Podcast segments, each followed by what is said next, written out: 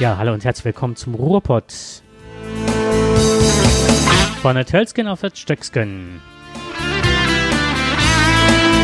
Es begrüßen euch wie immer im neuen Jahr 2020 Jakob und Dirk.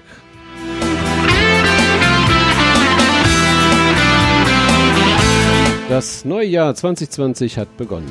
Die Katastrophen bleiben jedoch die alten. Waldbrände in Australien. Eine Milliarde Tiere sollen im Brennen zum Opfer gefallen sein. Die Weltmeere erwärmen sich dramatisch. Wissenschaftler behaupten sogar, die eigentliche Katastrophe entwickelt sich in den Meeren. Und mittendrin schickt Trump seine Drohnen in den Vulkan des Ostens. Und die Iraner schießen dann gleich nochmal ein Passagierflugzeug ab. Versehentlich natürlich und völlig unbeholfen, um es hinterher auch noch zu dementieren. Naja, aber das ist genau der Zeitpunkt für das neue Jahr 2020 zu sagen, ich werde ein Prepper. Echt?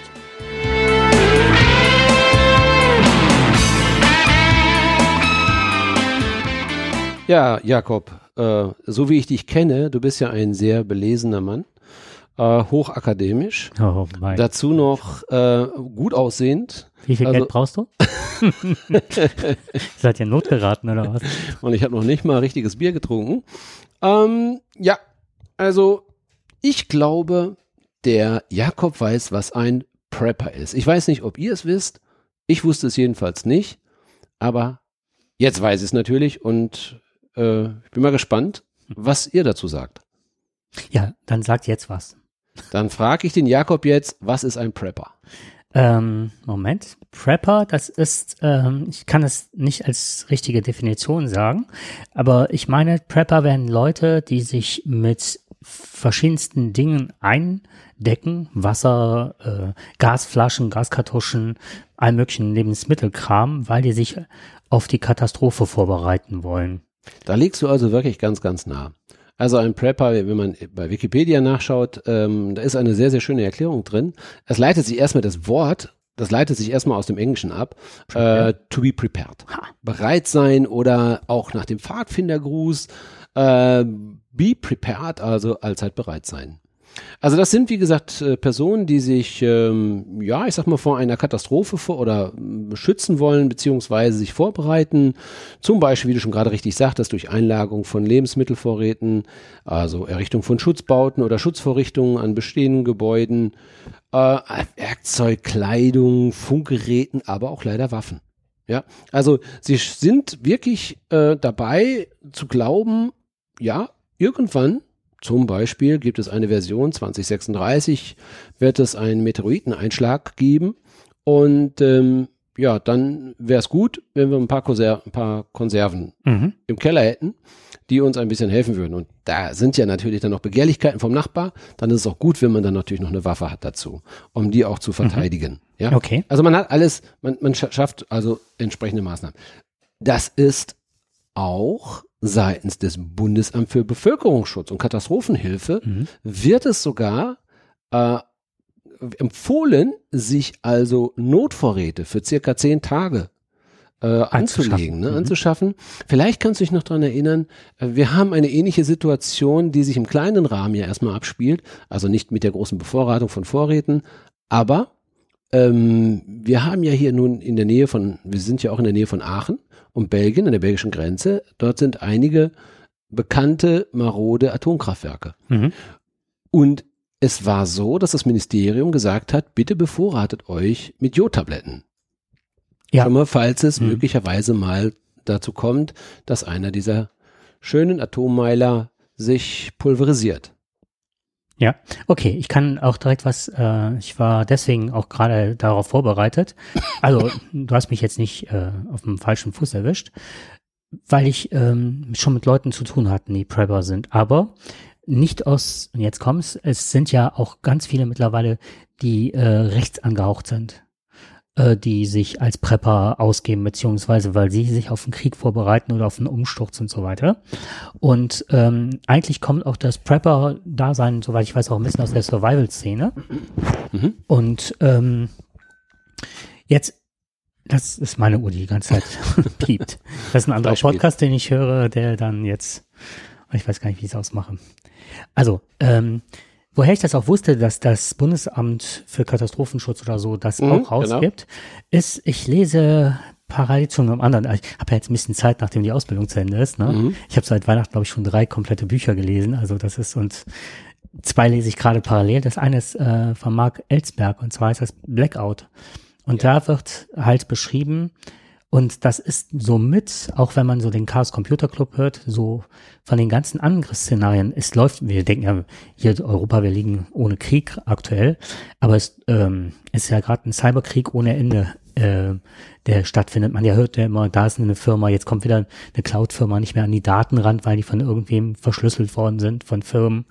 Und äh, weder die Firma selber, die, die Cloud da bringt, als auch die Leute, die äh, da ihre Kontingente gemietet haben, können noch an, kommen noch an die Server ran. Und die gehen davon aus, dass das Stromnetz irgendwann gehackt wird. Und was ich nicht wusste, ist, dass das Stromnetz sich ähm, in der Herzzahl einpegeln muss. Und wenn eins ausfällt, fallen auch andere aus. Das ist halt nicht gesichert und ohne jetzt viel vorwegzunehmen, es liegt daran, dass die ganzen neuen ähm, ähm, Automaten, die den Stromverbrauch zählen, dass die digitalisiert werden. Und da ist ein Fehler drin in der Software und darüber kann man die Teile angreifen. So. Und da fällt dann der Strom aus und Tankstellen, ich wusste, ja, klar, aber dass Tankstellen nicht mehr funktionieren, weil die auch über Strom die Pumpen betrieben werden. All so ein Kram halt, ne? Und da ist dieses Prepper-Dasein halt, nimmt auch eine große Rolle ein. Genau, dieses Buch habe ich auch gelesen, es hat mich sehr fasziniert. Äh, mir war auch nicht klar, äh, und ich habe das heute Morgen auch wieder erfahren müssen, ähm, plötzlich war das Wasser weg. Und ähm, wenn Wasser weg ist, dann wird es ja schon schwierig, mal die Toilette zu benutzen. Mhm. Was war? Äh, Ein jemand hat bei uns die Kanalleitung in der Straße gespült, die haben dafür Wasser benötigt und dadurch ist der Wasserdruck geringer geworden und plötzlich war in einigen Haushalten nur noch so tröpfchenweise kam das raus. Ähm, das ist dann erstmal eine schöne Überraschung. Aber wenn der Strom ausfällt und das, was du als Überspannung beschreibst, das ist ja, wir, wir sind ja mittlerweile durch die Globalisierung europaweit vernetzt. Das ist ja das Problem. Wir helfen uns ja gegenseitig aus. Wir beziehen ja nicht nur Strom aus Norddeutschland oder sonst wo, sondern eventuell auch aus Belgien, Frankreich oder da, wo wir zum Beispiel äh, Unterproduktion haben, Überproduktion, die müssen abgebaut werden. Ja, die werden dann in andere Netze geschickt, um sie nicht zu um sie zu entlasten, zu überlasten. Das kann ja auch sein. Du kannst relativ viel Strom produzieren, das geht in ein Netz rein, das ist aber zu viel, weil dann würden unsere Geräte, die hier mit, mit 220 oder 240 Volt betrieben werden, würden dann plötzlich auf einmal alle durchschmoren. Ja. Weil das passiert ja sogar ab und zu mal. Das ist früher häufiger passiert, dass einige Geräte dann eine Überspannung hatten und dadurch ist ja auch unter anderem auch durch, durch die Blitzeinschläge, äh, ist ja diese sogenannte Überspannungsversicherung entstanden. Gut, man konnte den Betreiber auch dafür verantwortlich machen, aber das ist eine Nebensache. Aber das, was passiert, wenn zum Beispiel nur mal kein Strom mehr da ist, dann geht das Pumpwerk nicht mehr und das heißt, die Klospülung funktioniert nicht mehr. Also kann, ergo, kann sich jeder vorstellen, was passiert, wenn eine Spülung nicht mehr funktioniert, wird's lustig. Und das wurde in dem Buch, glaube ich, die, die es gelesen haben, wurde das sehr eindringlich beschrieben. Ja. Und, und das hat Ja. mich sehr stark beeindruckt. Mhm. Das hat mich sehr stark beeindruckt. Da dachte ich wirklich, genau wie du auch, meine Güte. Ne, was kann eigentlich wirklich passieren? Und dieses Szenario ist ja nicht von der Hand zu weisen. Nee, und wie gesagt, dass das mit das äh, Szenario ist, was am wahrscheinlichsten ist, wenn irgendwelche Netze angegriffen werden. Genau. Klar, man muss, man geht an das Herzstück und man entzieht den Leuten im Prinzip irgendwo den Strom. Es gibt eine Überproduktion, das andere Netz geht auch kaputt. Also ich habe es vor kurzem noch mal wieder angelesen, deswegen hatte ich es jetzt gerade noch mal so ein bisschen präsent. Es gibt, ich finde, es gibt eine gute Möglichkeit, um sich davor zu schützen und nicht so wie die Prepper. Ich habe eine bessere Idee, schafft euch ein Wohnmobil an. ich hab, ja, in der Tat. Ähm, ich hatte äh, genau, als ich dieses, dieses Stellen nochmal gelesen habe, habe ich gedacht, das Beste ist, sich eigentlich ein Wohnmobil anzuschaffen. Du, mit einer Solaranlage. Du hast, klar, du musst an Wasser kommen. Aber es gibt Bäche, es gibt Flüsse. Wasser kannst du, fließend Wasser kannst du immer noch bekommen, wenn es nur für die Klospülung ist. Ja, das reicht. Du hast eine Chemietoilette oder vielleicht sogar zwei. Ich habe sogar zwei Chemietoiletten dabei immer. Äh, kannst du mittlerweile auch mit, nicht mit der harten Chemie, sondern wirklich mit, mit grüner Anführungsstriche Chemie machen, die also nicht auch nicht umweltbelastend ist. Zumindestens kannst du es in der Kanalisation entsorgen. In der Toilette kannst du es nicht mehr wegspülen, aber in der Kanalisation kannst du es schon entsorgen, teilweise. Aber du hast die Möglichkeit, über Gas über, wenn du zwei Flaschen noch hast. Du kannst äh, über Strom, den du selber produzierst. Und äh, also du kannst da zumindestens einige Zeit, wenn du noch deine Konserven hast, du kannst mit dem Wohnmobil am besten überleben. Gut, irgendwann wirst du auch keinen Sprit mehr haben. Das ist klar. Das wird dann auch irgendwann problematisch. Da muss man natürlich auch noch irgendwann für sorgen, dass man wieder Sprit bekommt. Also, aber man kann wenn man sich bevorratet, wenn man dann zu Hause nochmal so 100 Liter oder 200 Liter parat hat, man kann zumindestens in die wärmeren Gefilde irgendwo hinfahren, dass man nicht friert, falls mhm. es hier im Sommer passiert. Also es gibt Möglichkeiten, ähm, mit einem Wohnmobil sich zumindestens über eine gewisse Zeit zu retten. So, das ist die Aufforderung jetzt, ja, äh, darüber nachzudenken. Genau, richtig. Ähm, aber du hast den anderen Punkt, den du angesprochen hast, und der hat mich sehr beeindruckt. Ähm, ja, die, es gibt, es gibt hier zwei Gruppen.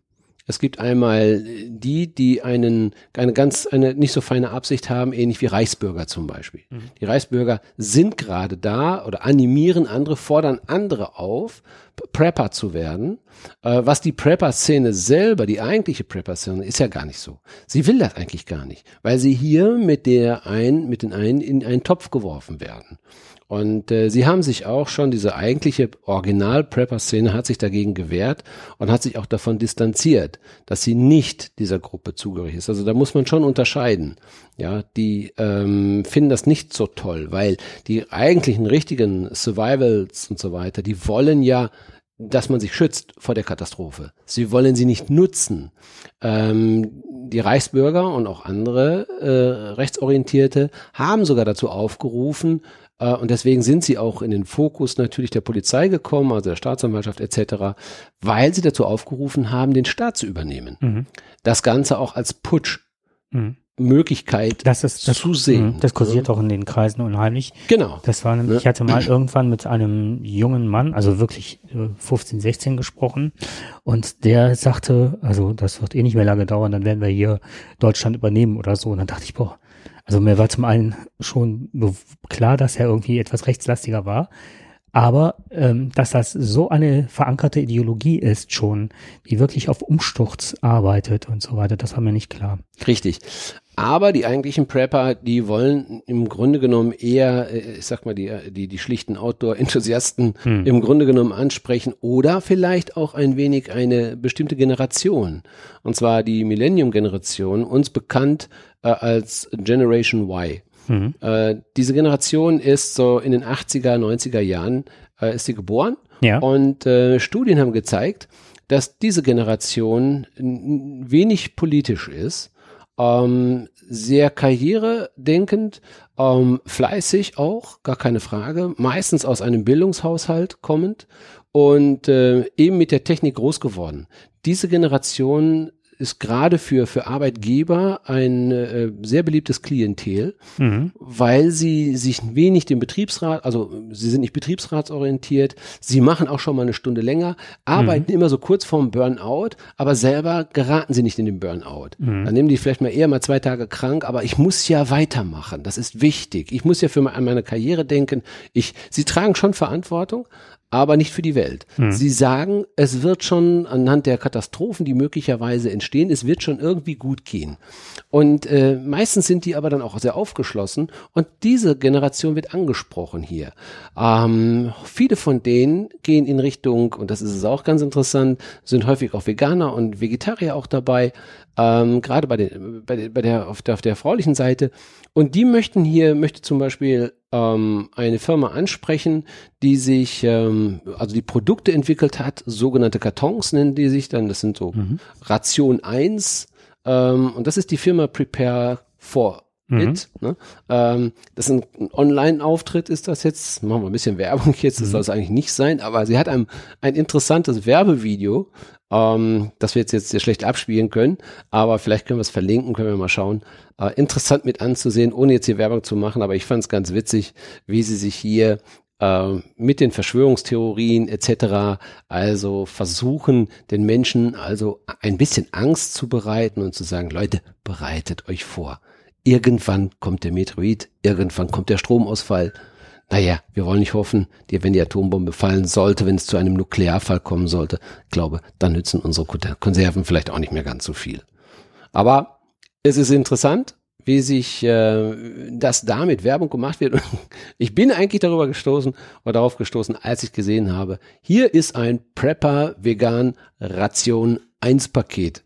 Und das hat dann meine Aufmerksamkeit erweckt, geweckt. Jeder weiß, mhm. ich bin Veganer und da habe ich gedacht, Mensch, da musst du doch mal gucken, ob du dir mal so ein Paket bestellst. Aber als ich gelesen habe, was sie da machen, die richtigen, richtigen Prepper sagen, völlig überteuert, es ist mhm. völliger Quatsch besorgt euch die Konservendosen selber. Das ist das ja ist immer, ich finde das, also was du jetzt alles erzählt hast, ne? Ich finde dieses ganze Labeling, was da mittlerweile erfolgt, ich kann es nicht mehr hören. Also wenn, ne, Prepper, warum müssen die Leute, ich, wenn ich vernünftig jetzt agiere, dann denke ich, okay, wenn sowas passiert mit dem Strom, was vielleicht tatsächlich ähm, möglich ist oder nicht von der Hand zu weisen ist, dann lagere ich mir einige Kisten mit Wasser ein. Das ist, ne, ich habe ein mhm. paar, wir haben ein paar vom Camping jetzt her, also im Dachzelturlaub haben wir halt ein paar Gasflaschen da, wir haben einen Gaskocher da. Das, was mich ein bisschen stört, ist äh, paar Plastikflaschen einzulagern, weil ich ja gerade auf Plastik verzichten will, ne? So ein Stück weit. So, und dann heißt das Generation Y. Y im Übrigen, ähm, warum? Weil die auch genau. hinterfragen, ne? Richtig, genau. genau. Und ich fand das spannend zwischen Sinnsuche und Sicherheitsbegehren. Ja, ne? genau. Und ähm, ja, das finde also alleine dieses äh, Labeling, was da überall passiert, und das ist ja mittlerweile überall. Und das ist, sind ja nur noch Hypes, die von kurzer Dauer sind. Und dann kommt das nächste. Ich bin Prepper, ich bin, gehöre der Generation Y an, was weiß ich, ich bin vegan, ich bin dies, ich bin jenes. Was mir in den letzten Tagen, wo du das gerade so alles erzählst, so in den äh, Kopf gekommen ist, das heißt, eins der ersten Bücher, also das erste Buch, das ich nach ewiger Zeit damals in der zehnten Klasse der Hauptschule für mich alleine, ich bin total für bescheuert gehalten worden, war Regieren geht über Studieren von Joschka Fischer. Das war das erste. Das zweite, was ich gelesen habe, also ich bin so aus Arbeiterfamilie und so, ne, nicht viel lesen und so weiter. Und das zweite, was ich gelesen habe, war von Erich Fromm, Haben oder Sein. Und im anderen Podcast ist dieses Haben oder Sein nochmal ähm, angesprochen worden. Und ähm, das passt ganz gut, was du gerade gesagt hast mit Burnout und Arbeiten bis zum Anschlag und ne, wofür? Machen wir uns gerade nur noch dafür äh, bereit, dass wir nur noch für eine äh, Gesellschaft arbeiten, die vom Kommerz und ähm, übernommen worden ist. Ich finde, egal in welchem Bereich du guckst, es muss immer optimiert werden, optimiert werden, optimiert werden. Die Menschen gehen völlig verloren. Also wenn ich, ne, habe ich ein paar Mal schon erzählt, Altenheim. Äh, wir mussten eine Pflegedokumentation damals im Zivildienst anfangen, wo ich gedacht habe, ja, ich sitze hier eine Stunde und äh, schreibe auf, warum die Frau nicht trinkt, weil ich die Zeit nicht habe, ihr gerade das Wasser zu geben. Und das finde ich, das wird gerade ad absurdum geführt in jedem Bereich, ob es Schule ist, ob es, ne, überall wird optimiert, es werden Leute entlassen, es wird geschaut. Es wird nur noch um das, auf das Haben geguckt und nicht mehr auf das Sein. Und das finde ich gerade, das stört mich unheimlich. Beispiel, alle schimpfen jetzt über SUV-Fahrer, ne, die jetzt die Umwelt verpesten und machen und tun, ja, kann ich verstehen. Ich finde nicht, dass das Problem in erster Linie die SUV-Fahrer sind sondern es ist asoziales Verhalten. Ich plädiere in diesem Jahr weniger asozial sich zu verhalten. Auf dem Park, wir sind nach Berlin gefahren, äh, meine Lebensgefährtin und ich, und ähm, stehen auf einem Parkplatz. Also wir hatten bei Ikea angehalten, weil wir dachten, oh, hier können wir gut und günstig essen, ne, zwischendurch dem Parkplatz angehalten. Dann fuhr ein Wagen die ganze Zeit auf und ab, ein SUV. Und ich dachte, was, was soll das? Ich kam gar nicht raus, der ließ mich gar nicht raus. Und er hat nur darauf gewartet, dass ich rausfahre, dass er zwei Parkplätze kriegen kann, damit die dicken Leute, die da drin sitzen, aussteigen konnten. Und die haben zwei Parkplätze. Und das habe ich zuerst gar nicht gerafft. Und dann bin ich halt irgendwie raus und ich musste kurbeln ohne Ende, dass ich aus diesem scheiß Parkplatz rauskam. Nur, dass diese dicken Leute aus ihrem zu dicken Auto, der zwei Parkplätze benutzt, rauskamen. Das hat mich tierisch aufgeregt weil die haben mich in eine Lage gebracht, hätte der einen benutzt, wäre ich ganz locker rein und raus, wie es halt vorgesehen ist, ne?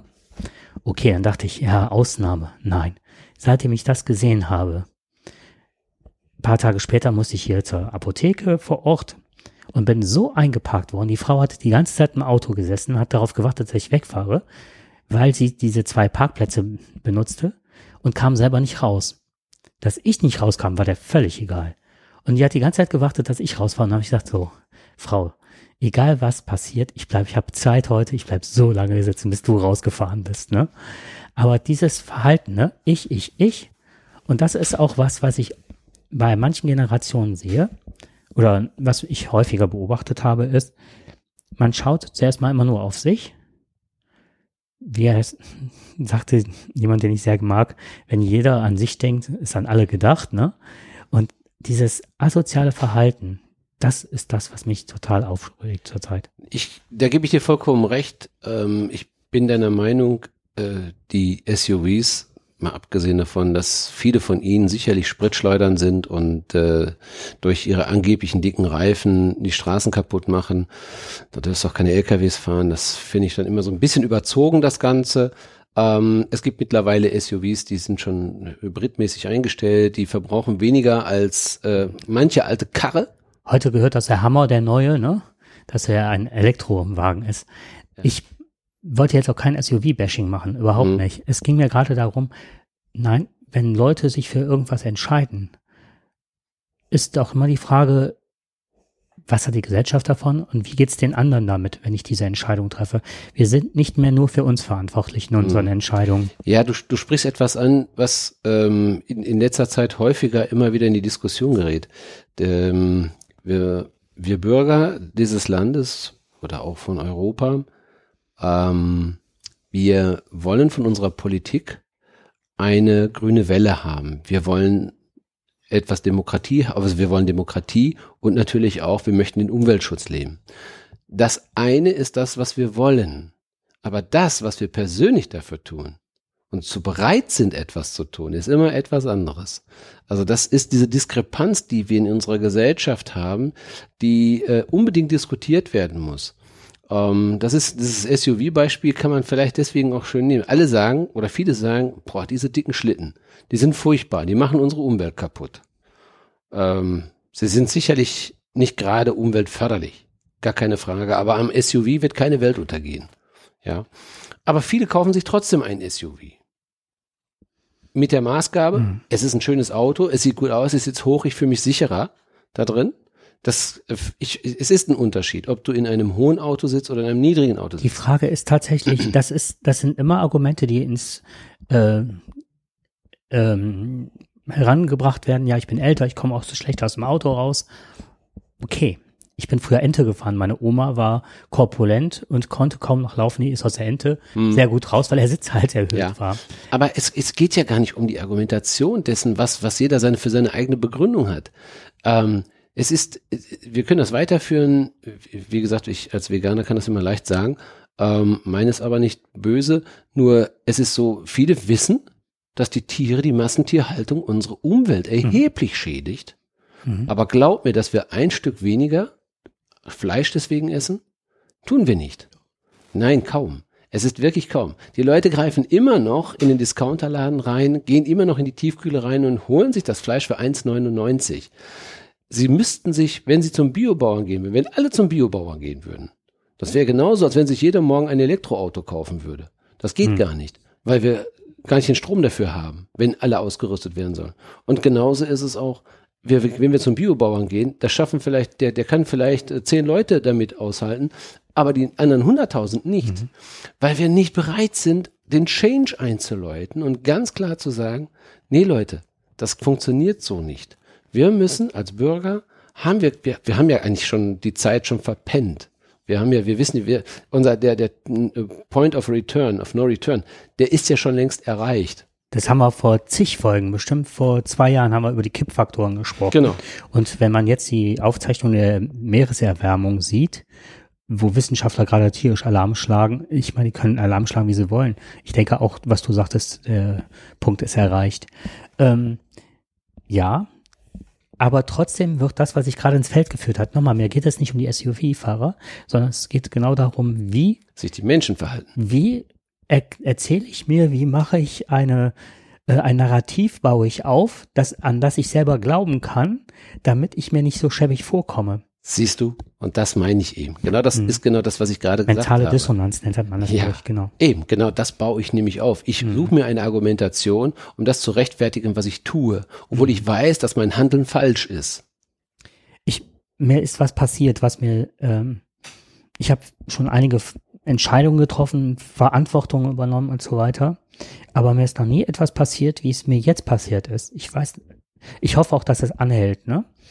Ich bin, ich habe sehr gelitten in der Silvesternacht, weil ich meinem Hund ein Medikament geben musste, dass der ein Stück weit sediert war. Und ich hatte gehofft, dass ähm, sie halt eine Hündin halt äh, ganz viel von dem ganzen Kram nicht mitbekommt. Die ist mal, habe ich mal erzählt, von Böllern beschossen worden, ne? von irgendwelchen Vollidioten, die da mit Raketen auf meinen Hund geschossen haben. So. Ähm, was jetzt passiert ist, der Hund leidet unter diesen Böllern. Jeder weiß, Feinstaub. Auch wenn Dieter nur sagt, das wäre Spinnerei. Nein. Massive Feinstaubbelastung. Gerade wenn es neblig war, das zog ja gar nicht ab. Punkt eins. Punkt zwei ist, ich gehe sonntags morgens, äh, nicht so, jetzt, wann war das? Das war mittwochs, ne? Der erste. Ja. Genau. Feiertag, dann ist direkt der Ich glaube, irgendwann in der Woche. Ich kriege schon gar nicht mehr mit. Gedacht, ja, ja, ja Feiertage sind Sonntage. Ich gehe, mein Hund muss ja sehr früh raus. Ich war auch äh, unheimlich äh, aufgedreht noch und so weiter. Ich gehe halt mit meinem Hund raus spazieren und dann knallt es. Nicht nur, dass mein Hund gelitten hat, ich habe nicht gewusst, dass hier in der Nähe so viele Kuhställe sind. Ich habe dieses Geschrei der Kühe nicht ausgehalten. Die konnten sich nicht mehr beruhigen. Die sind kirre geworden in den Ställen. Du konntest die Ketten rasseln hören. Du konntest, also dieses elendige Gebrülle konntest du der Tiere, konntest nicht aushalten, konnte ich nicht aushalten. Ja. Ich bin nach Hause gegangen und seitdem habe ich kein Fleisch mehr gegessen. und nicht mehr geknallt. Äh, ich knall ja sowieso. Also ich habe dieses Jahr auch keine geholt. Ich habe das äh, früher für die Kinder sehr gerne gemacht, aber wenig, sehr wenig, aber trotzdem noch zu viel. Und ich muss sagen, ähm, ich war naiv vor vielen Jahren, äh, uns die, ist schon lange her, als die Kinder noch äh, sehr klein waren und so oder nicht so klein waren, in einem Alter, wo man ja. das machen konnte. Mhm. Äh, da haben wir das gemacht. Wir haben Raketen hochgeschickt und da hat sich keiner Gedanken gemacht, dass es eine CO2-Belastung gibt, eine Umweltbelastung. Das war uns einfach nicht klar. Ja, heute sind wir aufgeklärter.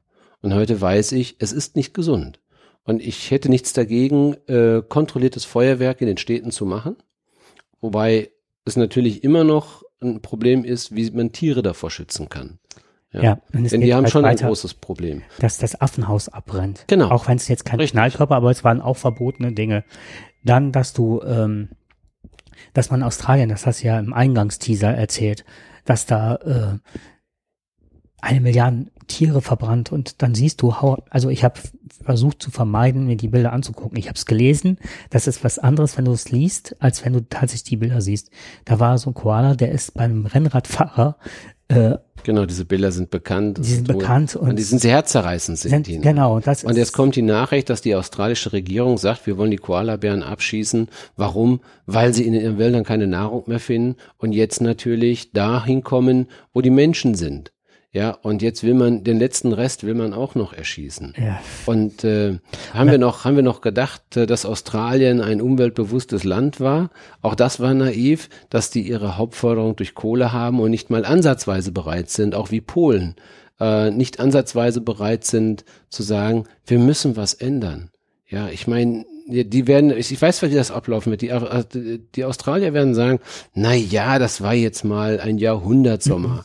Und das geht ja schon ich glaube nicht, Jahre. dass das, ähm, es ist ja so ähnlich wie in Polen, wie äh, Trump oder so. Die Regierung scheint ja auch nicht gerade äh, von den hellsten Köpfen äh, beseelt zu sein. Die sind ja, die haben ja auch, sind ja auch Klimaleugner und haben das, glaube ich, soweit ich weiß, nicht akzeptiert, dieses. Alle Rechtspopulisten ja. verneinen eine. Und kommen jetzt gerade durch den Druck der Bürger auch äh, dahin, äh, das anzuerkennen. Und ich glaube, dass die, dass das, was äh, wir eben sagten, ja, wir gehen trotzdem hin und kaufen das Fleisch für 1,99. Also es waren alles so Bilder und so weiter. Ich weiß nicht, ob es durch, ne, ich habe gerne Fleisch gegessen, aber es hat sich insofern was getan, dass ich mir keinen Vorsatz, also wenn man es normalerweise macht, sondern ich hatte keine Lust mehr drauf. Das war das Erstaunliche. Da hat sich irgendwas in mir breit gemacht, wo ich gedacht habe, äh, das kann nicht so weitergehen. Und von Tag zu Tag denke ich mehr, was kann ich machen und wie kann ich was ändern. Ich weiß, dass sich manche Sachen auch schwer zu verändern sind, ne? aber trotzdem muss irgendwas passieren. Ja, wir merken, dass jeden Tag, dass Nachhaltigkeit und Umweltschutz kein Kindergeburtstag sind. Um das zu machen, hat es immer eine große Auswirkung. Wir haben das an diesem schönen Beispiel Siemens. Ähm, die Frau Neubauer hat, Neubauer, glaube ich, heißt sie, die Umweltaktivistin, hat ja äh, lobenswerterweise einen äh, Sitz im Aufsichtsrat abgelehnt. Oder was heißt äh, lobenswerterweise? In weiser Voraussicht würde ich eher sagen, ähm, weil sie sonst nicht mehr aktiv dagegen vorgehen kann. Sie hätte eine Menge Geld verdienen können. Sie hat es abgelehnt und hat verstreitet weiter für eine gute Sache. Aber warum? Siemens baut eine Ampelanlage, der auf, das ist Anteil des Auftrages geschätzt 0,02 Prozent vom Auftrag. Der eigentliche Auftrag äh, ist viel, viel größer, aber diese Ampelanlage könnte ein Teil einer umweltgefährdenden, äh, eines umweltgefährdenden Produktes sein. Das ist schwierig. Das ist extrem schwierig für unsere Firmen. Und da denke ich jetzt in Richtung Umweltaktivisten. Ich denke aber auch an unsere hiesige Wirtschaft und an die Arbeitsplätze. Und das ist eine ganz gefährliche äh, Maschinerie, ist das, die sich dort äh, ja offenbart, dass wir, und das meinte ich auch gerade, wir haben diesen Dissens zwischen manche wollen, tun es aber nicht, aber die, die es wollen, können aber auch manchmal nicht. Wenn ich jetzt höre, wenn ich das wirklich richtig gehört habe, dass BMW es geschafft hat, einen, einen Akku zu bauen, der recycelbar ist, der kompostierbar ist. Nicht nur recycelbar, sondern kompostierbar ist. Wenn Forscher, das war auf einem Vortrag auf dem 36C3, also einem Hackerkongress in Leipzig, ich nenne das jetzt mal Hackerkongress, das ist viel, viel mehr als Hackerkongress, ähm, da hat einer ganz viele Batterien vorgestellt und sagte, es muss halt ganz viel äh, Power in diese und Geld halt in diese äh, Forschung stecken, weil da sind sehr viele Leute mit sehr vielen Ideen. Manche Ideen werden sich totlaufen, aber jetzt die Lipos, die wir benutzen, ähm, egal welche seltenen Erden oder sonst was du nimmst, die haben wohl, äh, na, jetzt, ich bin kein, ich habe nichts, keine Ahnung von Chemie, Natrium ähm, Akkus und Natriumsalz, ne? Mhm. Und dass die sagten, wir haben so viel Meere, wir haben so viel Salz, wir brauchen uns dann, wenn das klappt, und die sind sehr weit in der Forschung, dann brauchen wir uns um das Ganze, was jetzt an Diskussionen mit Akkus ist, ne, überhaupt keine Gedanken mehr zu machen. Dann haben wir die äh, Speichermöglichkeit. Wir können das äh, immer mehr komprimieren. Die fahren mittlerweile 800 Kilometer damit. Und ähm, ja, es ist ja durch Innovation können auch Arbeitsplätze erhalten bleiben. Nur wenn man jetzt sagt, ich bin Vorsitzender der Gewerkschaft so und so oder ich bin jetzt im Aufsichtsrat der Autos, es ist auch, das sind ja auch riesige Tanker, die da zu bewegen sind gerade, die aber auch gar nicht mehr von ihrem Kurs ab möchten, ne? Und wir werden von Tesla und wie sie alle heißen, werden wir irgendwann überrollt werden. In Berlin-Brandenburg wird jetzt das nächste Werk gebaut von denen. Und ja, das ist, das ist richtig. Und ähm, Tesla treibt auch unsere hiesige Autoindustrie vor sich her. Nur so passiert jetzt mittlerweile wieder etwas. Ne? Also sie wollen auch eigene Autos produzieren. Ähm, man darf natürlich aber nicht vergessen, gut, es sollen die einen sagen von 8000 Arbeitsplätzen, die anderen sagen was zwischen 3 und 5000 Arbeitsplätze, was gut für den Osten ist. Ähm, das wird aber auch nicht CO2-neutral bleiben. Und wenn man bedenkt, welche Flächen dort gerodet werden, das sind riesige Waldflächen, die dort gerodet werden.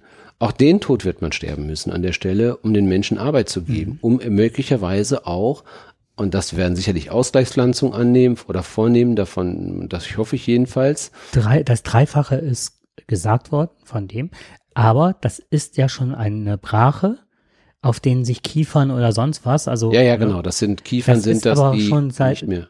Die hatten das immer bereitgehalten, wenn sich Industrie ansammelt, mhm. äh, ansiedelt, dass sie genau dahin können. Mhm.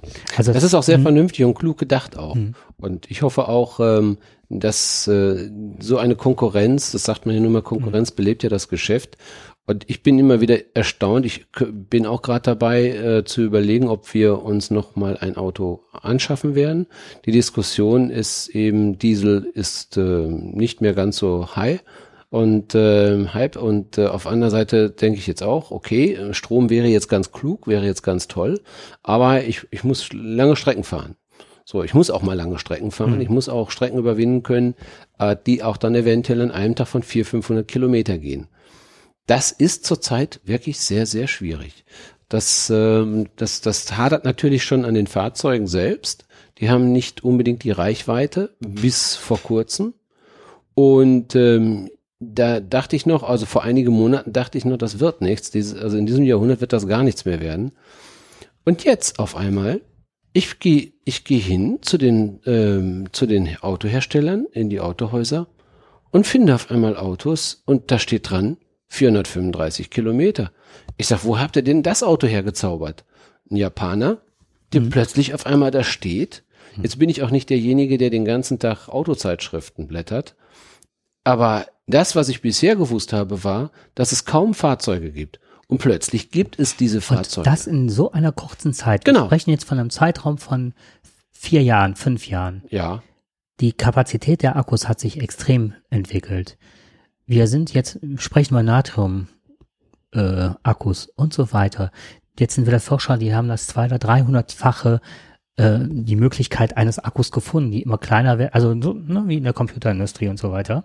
Und ich fand einen Gedanken total interessant und zwar, jeden, den man fragt, ich drücke dir jetzt einen alten Ericsson-Knochen in die Hand, ne? Würdest du damit telefonieren wollen? Willst du die Technik noch haben? Und das Tolle ist, der ist dick, aber du kannst da eine Woche mit telefonieren. Da wird doch jeder sagen, kloppt das Ding in die Tonne, ne? Ich mhm. möchte mein iPhone haben, ich möchte mein ne, Samsung Galaxy haben, was auch immer. Und ich habe mich aber daran gewöhnt, dass jeden Tag wenn das leer ist, auch jetzt sitzen wir hier und laden unsere Geräte nebenbei auf. Und die sind ja nicht nur. Und das sehr lustig sogar noch, mit einem wunderbaren Kabel, das hier dauernd flimmert und glimmert und so weiter. Und du hast mir das sogar geschenkt jetzt. Und ich mhm. bin völlig fasziniert. Sowas habe ich noch nicht gesehen. Das müsstet ihr jetzt eigentlich normalerweise mal, müssten wir das mal filmen mit einer Kamera. Wie nennt sich dieses Kabel überhaupt? Ich weiß nicht, das ist. Aber das ist so, als wenn der Strom in Farbe durch das Kabel läuft. Genau, das ist so, auch die Animation ist das halt. Hm? Herrlich.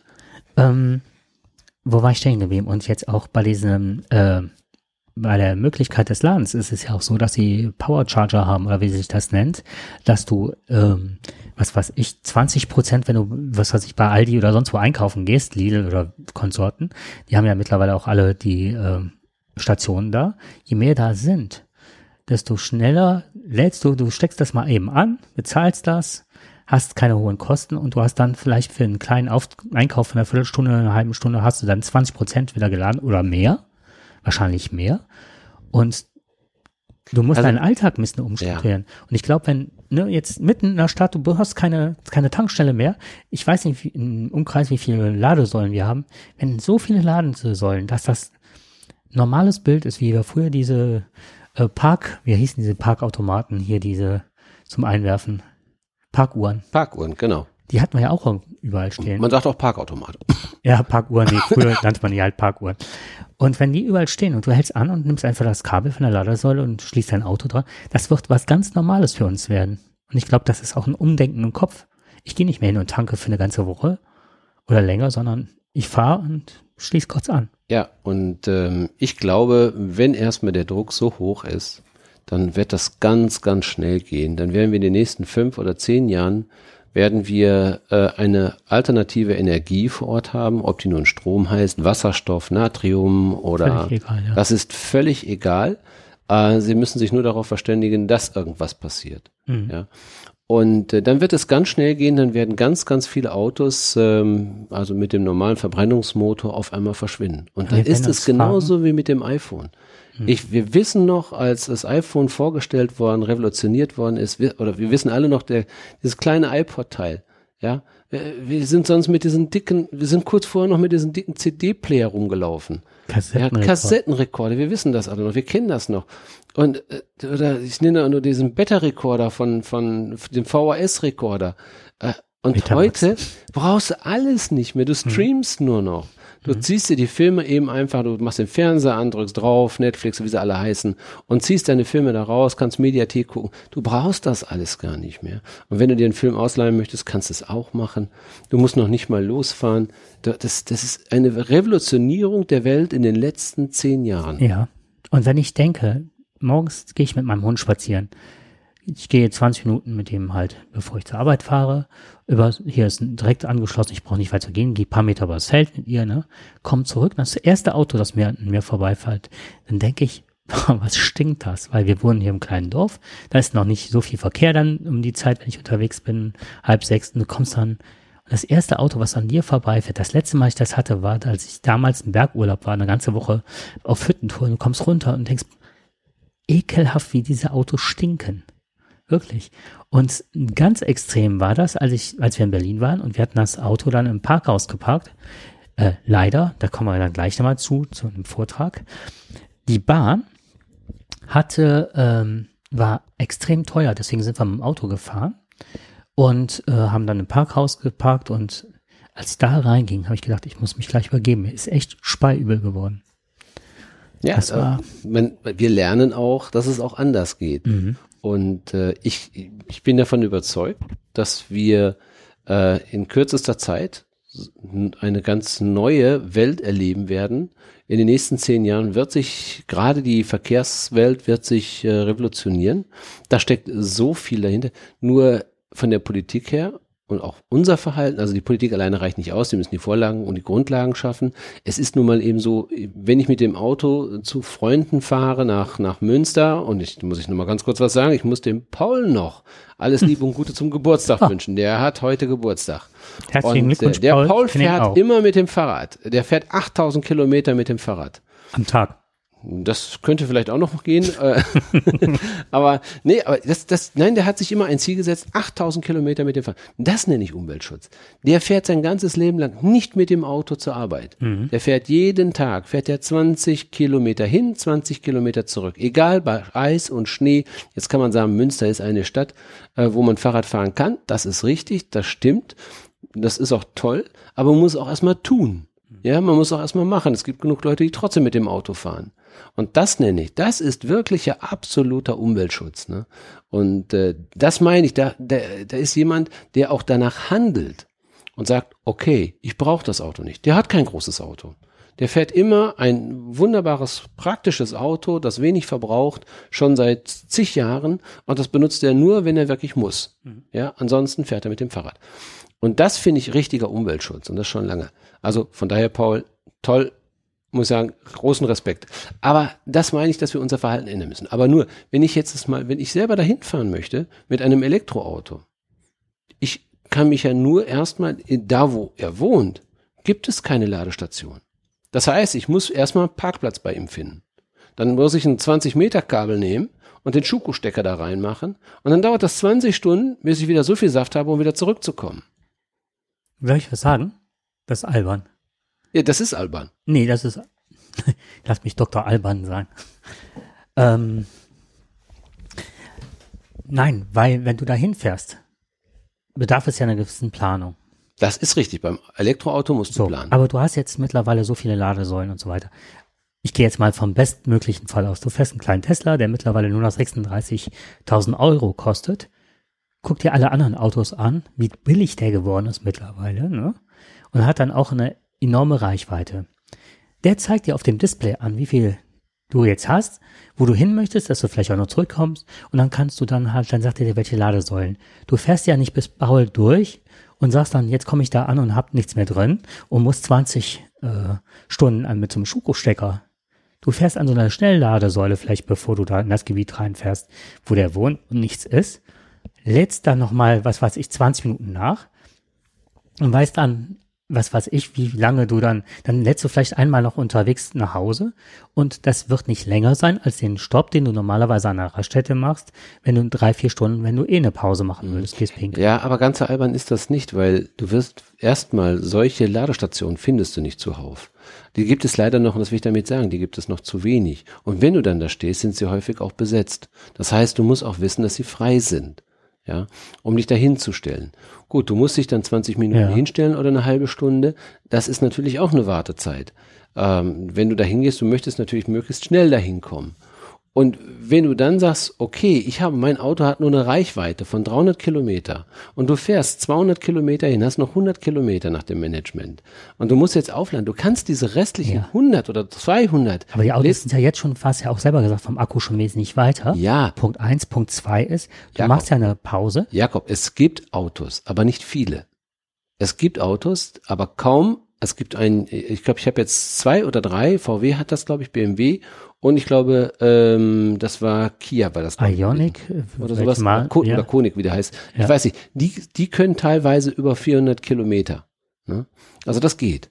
Aber, ich gucke bis zum nächsten Mal nach, weil da bin ich. Aber es gibt, ja, ich meine, du fährst ja nicht ja. nur mal Strecken, eine Strecke mal eben 200 oder 300 Kilometer zu fahren. Das hast du ja manchmal schon mal. Oder willst nach Hamburg fahren, dann musst du 400 hin, 400 zurück. Das fährst du vielleicht nicht an einem Tag. Aber du musst auch an deinem Hotel die Möglichkeit ja. finden, also dein Auto relativ schnell zu laden. Vielleicht willst du auch vor Ort nochmal fahren. Ich will jetzt auch es nicht ist schon Abrede stellen. Ähm, also glaube, es, es bedarf einer Planung. Mhm. Das brauchst du natürlich beim Auto mit einem herkömmlichen Brennstoff nicht. Du fährst rein, du bist in zwei Minuten durch, bezahlst und gut, bist weg. Und es bedarf einer richtigen Planung. Ich habe einen ganz netten Bericht gelesen, deswegen kam ich auch darauf, aus, ähm, aus einer, auch aus einer, diesmal auch eine, äh, aus einer Autozeitung. Nein, Quatsch, das war nicht aus einer Autozeitung, weil ich mich äh, für die Autos momentan interessiere, habe ich das im Internet gefunden. Und da stand es drin, da wurde auch, wurden mehrere Autos getestet, aber über einen Monat. Und die haben ihre Erfahrung da beschrieben. Mhm. Und genau das war ihre Problematik gewesen. Sie sagen, es geht mhm. mit einer Planung, die muss gegeben sein. Aber leider gibt es noch viel zu wenig Ladestationen, dass sie häufig mhm. hatten, dass sie nicht direkt vor Ort, wo sie hin möchten, eine Ladestation hatten. Mhm. Und dann musst du eben mit dem Schuko-Stecker und das dauert bis zu 20 Stunden. Genau. Ne? Ion 450, Aston Martin 320, Atlas XT sagt mir nichts, 485 Kilometer, Audi e-tron 320, äh, Quattro 400 Kilometer, Audi e-tron Sportback ja, 500. Aber guck mal, wie teuer die Autos sind. 400 Kilometer. Und das Schlimme ist, hast du deutsche Autos, gehen die extrem in den, in den Keller, was die Reichweite. NIO 510, Nissan 163 nur. Okay. Also VW kommt, VW kommt äh, 2022 mit dem alten Bulli wieder raus, natürlich modifiziert, mhm. diesen wunderschönen Bulli. Und ähm, der soll also auch äh, erst mit einer Reichweite von, glaube ich, 450 Kilometer und dann später noch mal ein oder zwei Jahre weiter mit einer Reichweite von über 500, 600 Kilometer. Ja, also ich werde das jetzt nicht äh, als albern kennzeichnen, aber ich, ähm, ich glaube, dass die, vielleicht bin ich auch nur davon ausgegangen, was ich so auf Autobahnen gesehen habe, wie viele Ladestationen da auch einfach frei waren. Und ähm, auch hier, wenn wir hier, wenn ich einkaufen gehe, ich habe noch kein einziges Mal ein Auto bei Aldi ich sage jetzt Aldi und Lidl, weil die gerade neu gebaut sind, oder auch hier in der Stadt gesehen, wo ein Auto da dran gestanden hat bisher. Also das ist ähm, ja, aber es wird mehr werden. Davon bin ich überzeugt. Ja, und irgendwann wird muss die Infrastruktur also es, muss gebaut werden. Die Infrastruktur werden. muss vorhanden sein mhm, zu den so. möglichen ja. neuen Verkäufen. Also wir wissen jedenfalls, wir können festhalten, es gibt bald auch äh, Fahrzeuge und es geht schnell. Es ja. kann sehr schnell gehen. Wir müssen gar nicht so lange warten. Was wir früher gedacht haben, wir müssen noch zehn Jahre warten, müssen wir ein richtiges, vernünftiges elektrisches Auto bekommen. Aber wir können damit rechnen, dass in den nächsten ein, zwei Jahren sehr interessante Fahrzeuge und die Fahrzeuge, den Markt teuer sind, beherrschen werden. Und wie jetzt BMW oder so habe ich eben gesehen, da war ein BMW mit 180 Reichweite. Ja dann machst du ja, das ist ja nur die Reichweite, wenn du keine Heizung an hast, wenn du kein Radio an hast genau. ne, und Klimaanlage aus und so weiter. Das ist richtig. Das mhm. stimmt. So, kommen wir mal weg zu den äh, Katastrophenratgebern, äh, die sich versuchen, entweder ganz kommerziell wie Ration 1 ihre Produkte zu verkaufen. Andere verkaufen übrigens Waffen sehr gerne. Äh, Laserwaffen und so weiter. Da gibt es auch ganz interessante Hinweise. Da gibt es einen Shop, der nennt sich notvorsorge.com. Äh, und der sagt natürlich auch, schützt euch vor unruhigen Zeiten, legt Statistiken vor, die übrigens falsch sind, ähm, dass die Kriminalität immer mehr wächst, bewaffnet euch und äh, es ist genau das Gegenteil, die Kriminalität sinkt hm. eigentlich. Massiv. Aber es wird behauptet und der Mensch glaubt gerne daran, äh, dass alles schlimmer wird. Wir haben ja so ein, es wird immer schlimmer. Gehen haben wir in uns. Wir lassen uns ja da ganz gerne manipulieren. Naja, aber gehen wir da erstmal von weg. Aber du hattest gerade etwas ganz Interessantes angesprochen. Vielleicht hat der eine oder andere das im Nebensatz gehört. Äh, es gab diese sogenannte Hackermesse. Hm. Das fand ich ganz toll in Leipzig.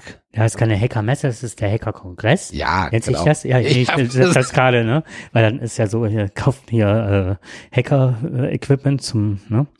ähm, Hacking, finde ich ganz spannend. Das ist ja bei vielen so abgespeichert, so da äh, geht jemand in Netzwerke rein und schaut nach, äh, was er da für einen Unfug, wie er Geld verdienen kann und so weiter.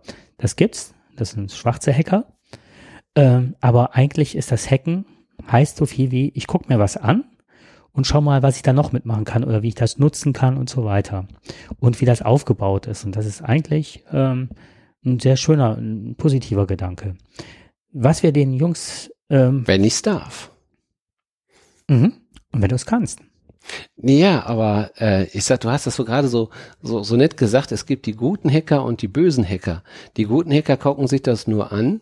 Ja, dann, die gucken sich das einer, Ich sag mir nur mal, wenn einer in meine Privatsphäre eindringt und geht mal an meinen Kleiderschrank und an meine Unterlagen und an meine Daten dran und sagt, das, mal, ach, ich guck da einfach mal das rein. Das ist aber nicht so.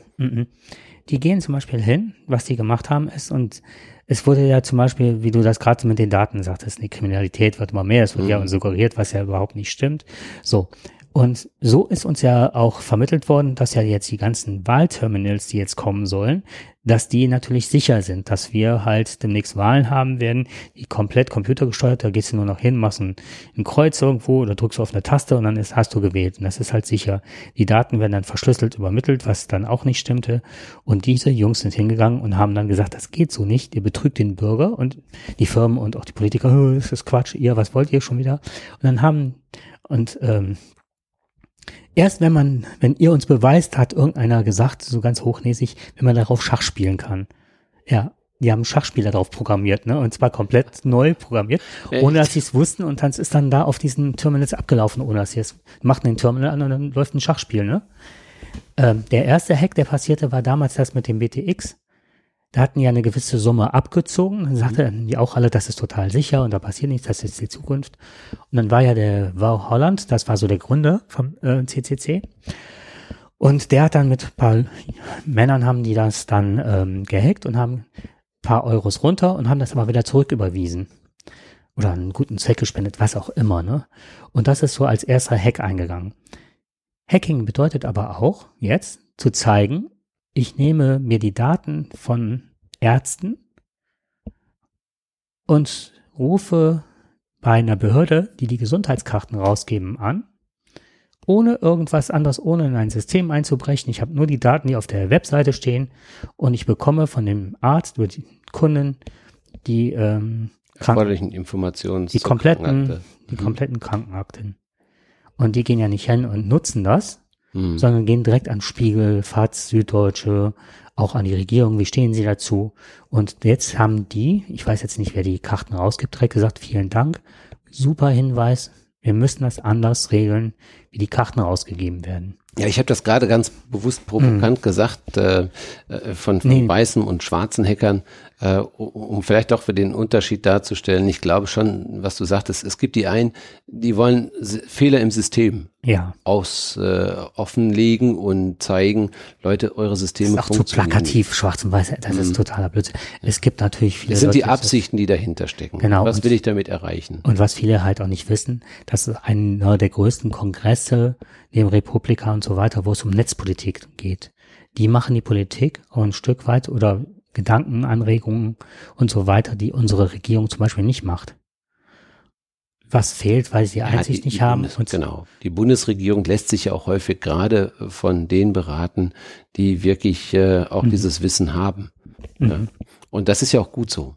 Ich möchte gerne eine Sache vorstellen von diesen. Ich habe mir super viele Talks angeguckt mhm. und ich fand einen, der hatte was, wenn Leute was mit Statistik anfangen können, die werden jetzt auf ihre Kosten kommen. Ich werde nicht alles erzählen, weil es wäre dem Mann gegenüber, wenn ich die ganzen ähm, Sentenz jetzt heraushole. Und zwar hat er einen Talk gehalten, der hat, ist hingegangen und hat die Daten der Bahn abgegriffen und ist hingegangen, hat dann ähm, aber die Bahn gefragt und sagten dann, ich hätte mit Sicherheit einen Anwalt gehabt, der ist über so verschiedene Punkte gegangen ähm, und hat dann von verschiedensten Punkten aus die Daten der Bahn abgegriffen, punktuell. Und hat dann auch die da Bahn gefragt, darf ich das und darf ich die Daten auswerten und auch auf dem Kongress, auf, so, auf dem Vortrag vorstellen. Und dann hat er die Erlaubnis bekommen. Das ist auch was zur Hacker-Ehre. Und er hat die ganze Zeit gesagt, die Bahn ist in vielen Bereichen sehr pünktlich. Aber die, äh, die geht auch hin und macht Schindluder. Also ich fand das so toll, dass er die Bahn auch lobte in vielen Bereichen und sagte, die haben kooperiert und so weiter. So, und dann sagte er, äh, die Bahn ist dann zu spät, man spricht von unpünktlich, wenn die äh, später als sechs Minuten kommt. Das heißt, insgesamt wäre die Bahn dadurch 74,9 Prozent pünktlich gewesen in 2018. Hat dann die ganzen Daten, die er rausgefischt hat, hat er sich nur auf ICE, EC, Eurocity und IC, also ICE, EC und IC konzentriert, den Verkehr rausgelassen und hat dann, das kennt man schon mal so Bubbles gezeigt, ne? so die Deutschlandkarte und dann, wenn viel Zugverkehr war, sind die Bubbles groß geworden und so weiter. Kleiner und wenn dann Ausfälle waren, rot, die Bubbles, so, dann war das eine, war das total schön dargestellt. Äh, in Köln sind die Pünkt Züge nur noch 66 Prozent pünktlich, in Bonn 59 NRW ist insgesamt katastrophal, was den Bahnverkehr anbelangt. Und äh, insgesamt ist Hamburg, Köln, Frankfurter Flughafen, Frankfurt Hauptbahnhof und Mannheim die Bereich mit den größten Verspätungen. Das hat er alles rausgefunden, ne? So. Und dann ähm, der ICE ist der Zug, der am häufigsten ausfällt. Und zwar mit fünf Prozent aller Züge fallen aus. Und das ist einer von 20. Mhm. Ne? So, und dann, was dann passiert ist, die Bahn sagt aber, sie wäre zu 99 Prozent pünktlich. Und das kann ja nicht, ne? Also die Daten, ja, wer die Daten, kann, ne? ist eindeutig mhm. im Vorteil. So, und ähm, ich hoffe, dass ich das weiter, ich gebe das an, um das zu belegen, ne? Im, äh, in Shownotes. Ähm, wenn ein Zug dreimal, ein ICE sprechen wir jetzt von, dreimal zu spät kommt, lässt die Bahn diesen Zug nicht selten ausfallen. Das heißt, dass er an diesem Stopp, an dem vierten nicht mehr ankommt. Und dann gehen die Züge, die ausfallen, nicht in die Statistik rein. Mhm. Das heißt, rechnet man die raus, ist man auch nicht mehr bei den 74,9 Prozent. Dann setzt man den Zug ein und dreht ihn einfach, lässt ihn wieder zurückfahren. Und die letzte Station bleibt außen vor? Das können auch äh, letzte Stationen sein. Okay. So, und dann fährt er wieder zurück und ist dann, weil er wieder neu eingesetzt wird, wieder pünktlich. Pünktlich. Aber das, dass der komplett ausgefallen ist und dass Leute an Bahnsteigen. Taschenspielertrick. Das nennt man die Scheuer- oder Pofalla-Wende. Ach so. Hat er so genannt. Okay. So, und dann ist er hingegangen und jetzt kommt das eigentliche, was ich dann total spannend fand, war, dann hat er halt ne, das alles über Statistik belegt, konnte das auch sogar mit den Daten der Bahn abgleichen und sagen, ja, meine Daten stimmen. Spiegel hat da, glaube ich, auch eine Auswertung gemacht und dann stimmten die Daten auch überein. Ne? Und fand ich ganz witzig. Und dann sagte er, und jetzt kommt die Hacker-Ehre, und dann sagt er, ich darf es ja nicht so sagen, aber ein Flexi, nee, ein Sparticket, dann darfst du ja nur gewisse Züge mit einer Zugbindung nehmen. Wenn du den Zug verpasst, kriegst du keinen Ersatz und dann verfällt auch das Ticket. Nicht, wenn die Bahn in der Schuld ist, dass die zu spät ist. Dann wird aus dem Sparticket ein Flexi-Ticket. Und dann hat er alle Züge, die der in diesem Jahr, die bei 50 Prozent Ausfall lagen, hat er aufgelistet, also die zu spät war, und sagte so, diese kann man sich, die Liste kann man sich runterladen, weil es eine sehr, sehr hohe Wahrscheinlichkeit gibt, dass wenn man ein Sparticket kauft für diesen Zug, weiß man automatisch, wird eh ein Flexi-Ticket und ich kann zu einem sehr günstigen Preis mit einem verdammt guten Zug irgendwo ankommen.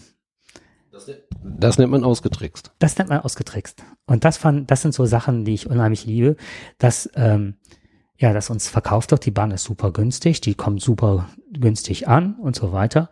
Und was uns dann vorgegaukelt wird, ist dann halt eine geringe Auswahlrate. Und dann sagte er, Leute, lasst euch da nicht drauf ein. Wenn ein Zug, äh, wenn diese ICEs nur vier Prozent insgesamt ausfallen, sind das extrem viele Warteminuten. Es sind so viele Leute, die nicht mehr pünktlich an ihre Ziele, weil sie ihre Anschlusszüge verlieren und so weiter.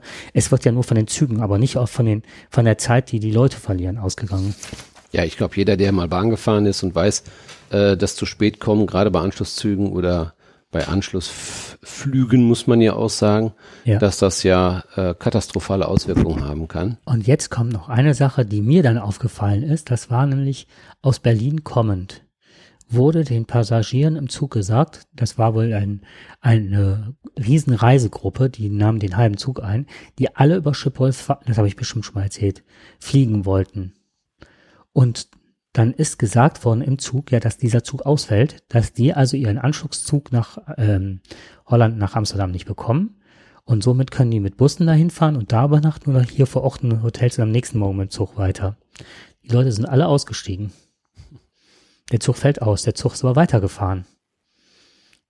Ne, also die sind Ja. aufgestiegen, und Ja, ja. also weil die wussten, die werden jetzt nicht erreichen, dann ist der Zug Genau. weitergefahren.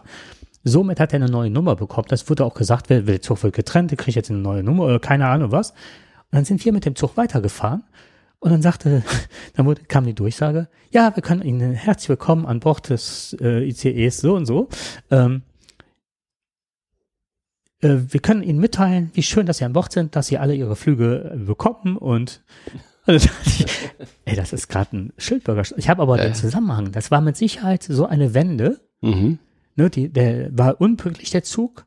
Die Leute, das saß ja keiner mehr von denen drin. Er sollte aus der Statistik fallen. Der sollte aus der Stadt. Ich Ja. gehe es jetzt mal nach dem Vortrag. Ja, ja, da wird schon was aus. dran sein, natürlich. Äh, die, die Deutsche Bahn ist ja auch nicht ganz blöd, ne? Die wissen schon, wie sie ihre Statistik so manipulieren können, dass sie unterm Strich dann doch ähm, immer noch einigermaßen gut aussieht. Aber weißt du, ähm, Statistik hin und Stati- Statistik her, jeder weiß, äh, glaubt nur der Statistik, die ich nicht, die ich selbst manipuliert habe. Und äh, das sind ja die Betroffenen, das sind ja die, die dann am Bahnhof stehen. Und Exakt. die wissen ganz genau, diese Statistik kannst du in die Tonne hauen.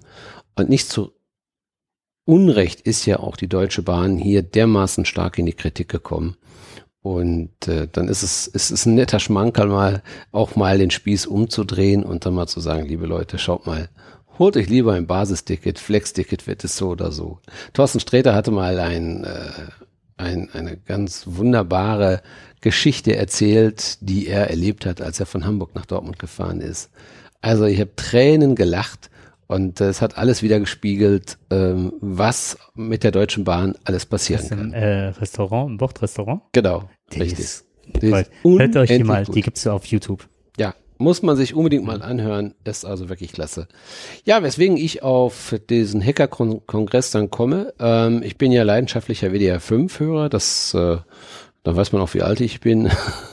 Gehöre also zu dem Klientel, die sich damit lieber äh, nicht unbedingt mit lauter Musik umgeben, wenn meistens mit guter Musik, wenn es, äh, und ich würde auch WDR 5 immer gerne spielen. Deswegen mache ich gerne Werbung für WDR 5. Und die haben dann auch eben über diesen Hacker-Kongress äh, berichtet. Und da hatten die einen ganz interessanten Beitrag dabei gehabt. gehabt. Und ähm, äh, auf diesem Hacker-Kongress wurde vorgestellt, und es ist nicht immer nur so, dass dort über Sachen berichtet wird, wie kann ich die nächste, den nächsten Geldautomaten knacken oder die nächste Bank hacken, sondern auch solche Sachen, dass ich ein Recht auf Informationsfreiheit habe. Und äh, die haben darauf hingewiesen, dass der, äh, es ist eine App gibt oder eine, eine, eine Homepage gibt für fragdenstaat.de. Und das ist wirklich richtig klasse, ist das. Ähm, man muss sich mal diese Seite mal anschauen, denn jede Person hat das Recht auf Information. Und diese Homepage hilft also, unser Recht wahrzunehmen, also dieses Recht wahrzunehmen. Und äh, es ist eine gemeinnützige Plattform der Behörden. Und wenn man sich das mal anschaut, du gehst jetzt wahrscheinlich jetzt gerade mal rein, um sich das mal anzuschauen. Da gibt es also ähm, erstmal eine wunderbare Übersicht, was du zum Beispiel fragen möchtest. Das ist ganz einfach. Ich habe mal jetzt zum Beispiel das Thema Waffenexporte eingegeben. Wenn das gehst auf Suchen, so, und dann kommen alle öffentlichen Beiträge dazu, denn das ist nämlich so, die Anfragen sind öffentlich. Und dann sagt die, äh, das sagt, kriegst du ein Ergebnis, ihre Suche ergab 298 Ergebnisse.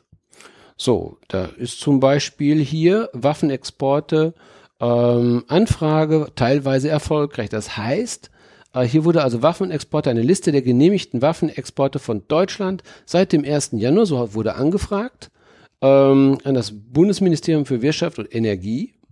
Und die mussten dann auch darauf antworten.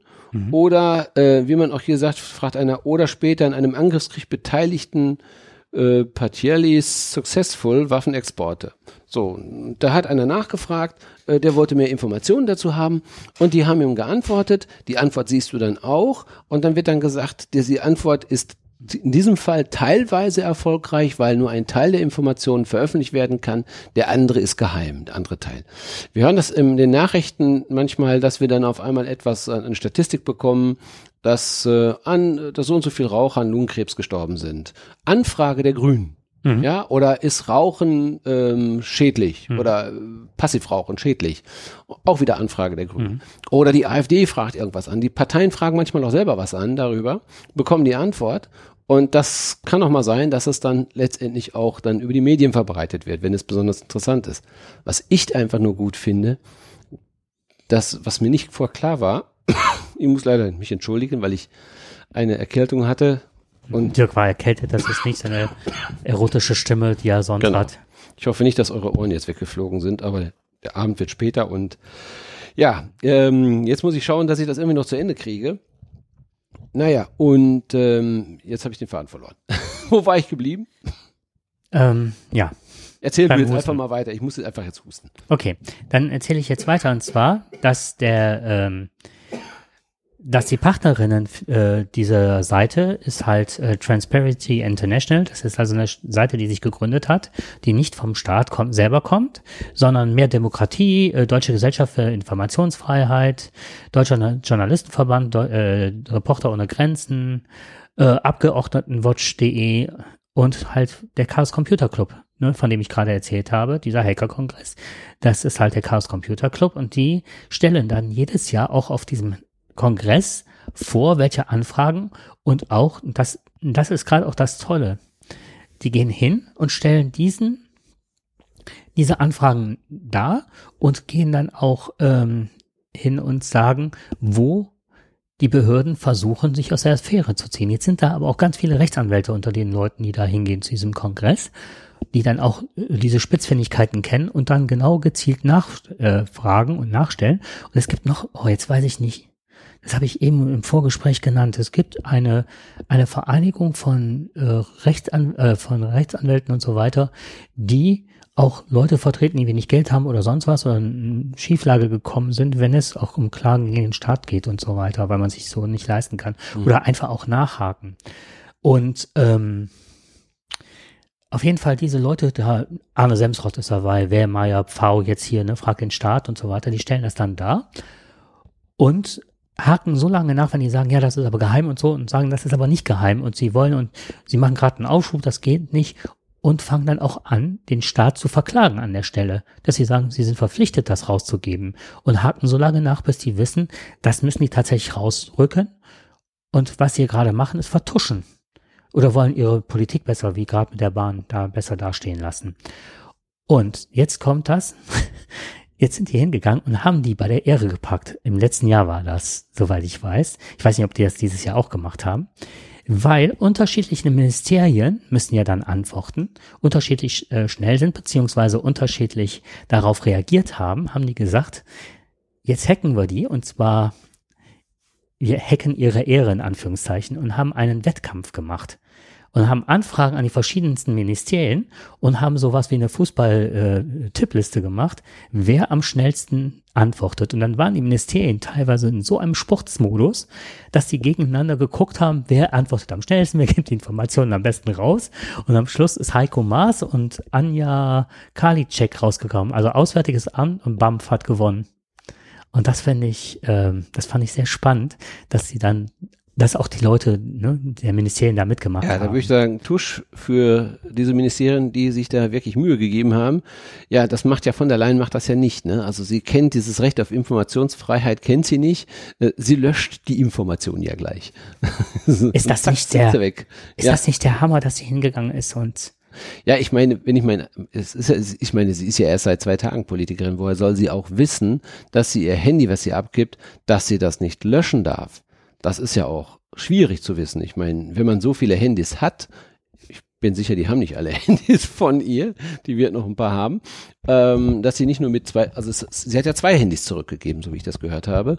Und äh, ja, überall wurde alles gelöscht. Ja, also das, äh, wir müssen die Frau von der Leyen dürfen wir nicht fragen, sie weiß es nicht mehr.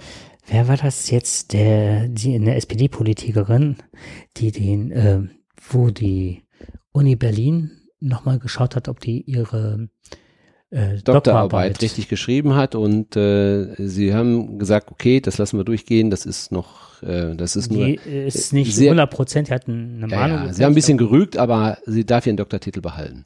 Ja, hab's gelesen, mhm. aber frag mich nicht nach den Namen. Giffey. Giffey, genau. Die war's. Ist das auch Jetzt die mit Greta, mit äh, Gre äh, Greta, Was? die gesagt hat, dass äh, Greta Thunberg sich in der Bundesbahn so äh, prominent hat ablichten lassen und dass sie das nutzt, wie sie mit der Bahn fährt, um äh, populär zu sein?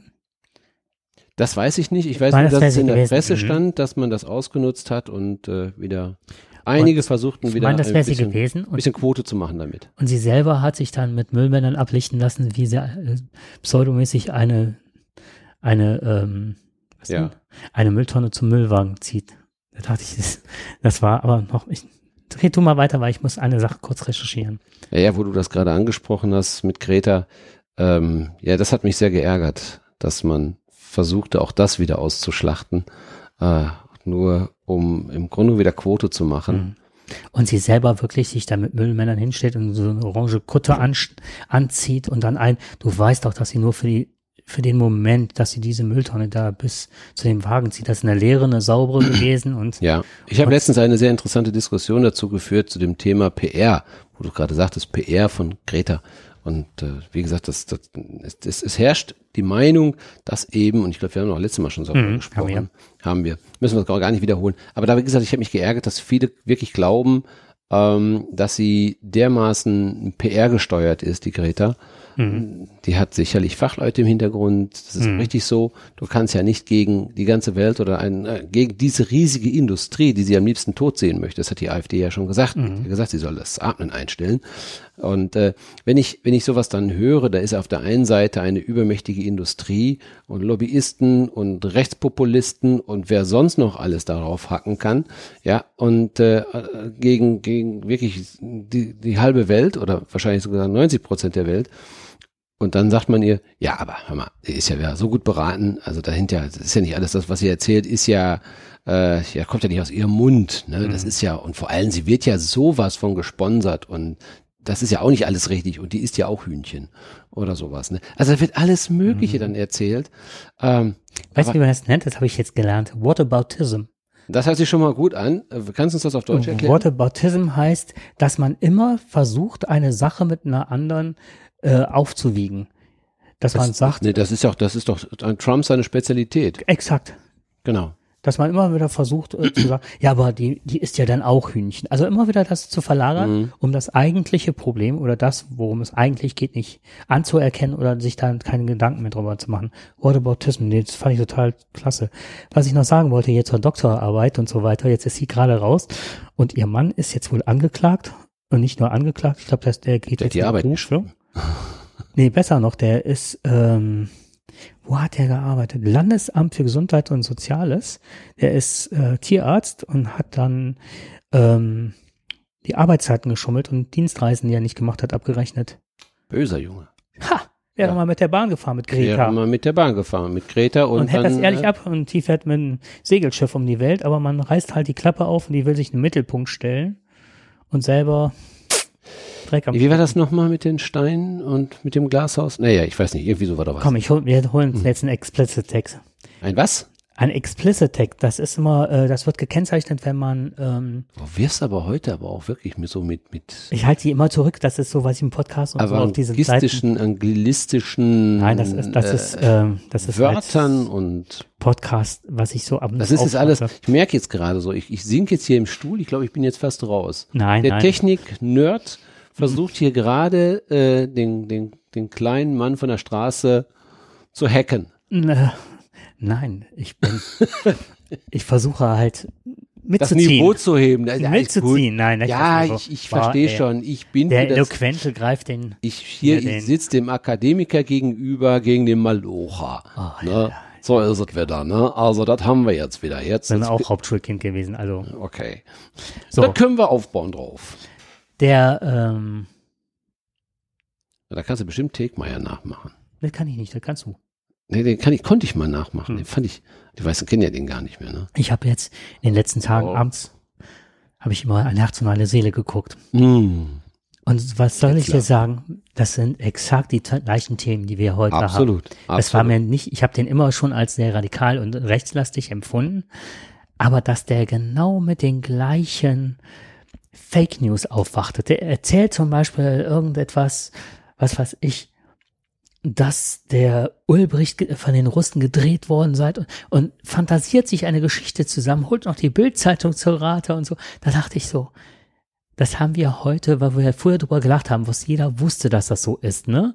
Und alle haben sich Hat darüber, nichts geändert. es hat sich nichts geändert, echt. Okay, Ja, also das, das war jetzt, ja auch immer nur, weißt du, du siehst ja auch keine neuen Filme mehr. Die, die, die eine Filmindustrie entwickelt ja auch keine, die Musik wird ja auch nicht mehr neu erfunden. Äh, wir hören ja immer irgendwo aus dem gleichen Grundton irgendetwas. Mhm. Ja, vier Vierteltakt, drei Vierteltakt oder sonst irgendetwas. Und du machst ja nichts Neues mehr daraus. Du, du machst ein bisschen anderen Text dazu, aber das hast du auch schon 500 Mal gehört und die Musik, irgendwo ist alles immer irgendwo gleich. Und so ist es doch auch mit der Politik, so ist es mit den Lügen, so ist es mit den Wahrheiten. Irgendwo sind sie immer wieder es gibt wiederholt. ja, wie die Prepper, was du heute äh, erzählt hast, was ich total spannend finde und fand, ähm, gibt es ja auch diese Chemtrails, die Leute, die denken, wenn Flugzeuge da irgendwas hinten raus, ne, das, äh, dass du dann Gaga wirst und so weiter und das ja, war- und das ist eine Verschwörung und die wollen uns alle beherrschen und deswegen kommen die Syrer alle und, ne, also es sind Men ja, in Black sag ich nur. Gucken Sie in den Neutralisator rein. Ting. genau, Und so, den zack. Hirnverwurstler. Genau. Und deswegen habe ich in der Schule immer vergessen, was ich in den Arbeiten schreiben sollte. Weil die mir, die haben mich vorher neutralisiert. Das- das kann- und dann, das ist- zack, habe ich alles vergessen und dann, Daher kommt auch Blackout, das genau. ja schon mal. Und dann musste ich in die Nachprüfung. Und ich hatte jetzt echt überlegt, ob ich jetzt so, so Fake News mal rausgebe und sage, ähm, das stimmt mit den Chemtrails, aber das führt dazu, dass die ganzen Leute hier in Deutschland rechtsradikal werden oder ne, Populisten werden und so weiter. Das hat was mit den Chemtrails. Aber dann habe ich gesagt, das hört bestimmt jemand, glaubt wirklich dran. Ne? Es ist Das immer, ist- ein Glaube kriegst du immer. Oder einen Gläubigen. Genau. Und aus einem Gläubigen wird auch ein zweiter. Meine Leute glauben ja auch an Jesus. ja, Ja. Und es gibt viele, die sagen, äh, es gibt keine Evolution oder sowas in der. Es gibt auch kein Universum. Das ist alles nur, es gibt immer noch heute Leute, die sagen, die Erde ist eine Scheibe. ey, das macht heute so geilen Spaß mit dir zum Podcasten. Das ist der Hammer. Macht's immer, aber heute ist echt ein Highlight. Aber heute, Heute das ist echt- das ist auch toll, ne? Also mit dir macht's endlich mal heute Spaß. Na, ach, Was habe ich die ganzen fünf Jahre denn Du gesagt? fünf. Du drehst mir die ganze Zeit das Wort. Ich liebe es mit dir zu podcasten, aber heute finde ich haben wir noch mal so so ein das macht wir sind so richtig am Puls der Zeit. Ich habe äh, eine Serie auf Netflix Love, Death and Robots heißt die. Tot- Es wird aber, du bist ja schon wieder da in deinen Anglizismen dann. Du musst Ja, mir das, das mal heißt so. übersetzen. Krieg ich das auf Französisch? Ich glaube Tod und Ja, Roboter. Ja. Für alle die. Ich war ja so froh, dass ich das jetzt aussprechen konnte. So, da war viel zu viel TH drin. Wer sagte das letztens? Das habe ich auch mal gehört, dass es im Ausland kein Drive-In heißt, sondern Drive-Through. Wenn man bei McDonald's ist. Das hat dann einer mal ernst genommen und ist dann durch die Hamburger Bude gefahren. Wahrscheinlich. Genau. Nee, weil die, die haben das in Deutschland angeblich, ob das stimmt oder auch Fake News sind, weiß ich nicht. Man sagt halt Drive-In in Deutschland, weil die meisten Leute nicht Drive-Through sagen können. Ja, das gibt's vielleicht auch wirklich. Weißt du überhaupt, was, ähm, was Gurkenrennen ist bei McDonald's? Gurkenrennen. Das habe ich jetzt auch durch Schüler gelernt. Das das lass mich bei- mal überlegen. Gurkenrennen bei McDonalds. Nee, da fällt mir nichts ganz- ein. Nee. wahrscheinlich Ich wusste gar nicht, dass bei, nee, bei McDonalds gibt's doch gar keine Gurken. Die haben doch gar kein Gemüse. Ja, oder was die da. Das ähm, ist wahrscheinlich irgendeine so eine, äh, denaturierte Plastikfolie oder sowas. Was auch immer. Überzogen mit einem, nee, das wollte ich jetzt auch nicht sagen. Aus irgendeinem Erotikshop oder sowas. Grün ummantelt, wahrscheinlich. Also, wenn man ähm, zu McDonalds geht und äh, Gurkenrennen macht, dann nimmt man von Hamburger die Gurkenscheibe und klatscht die an die Wand gleichzeitig, beziehungsweise an die Scheibe. Und das ist ein Gurke am ersten.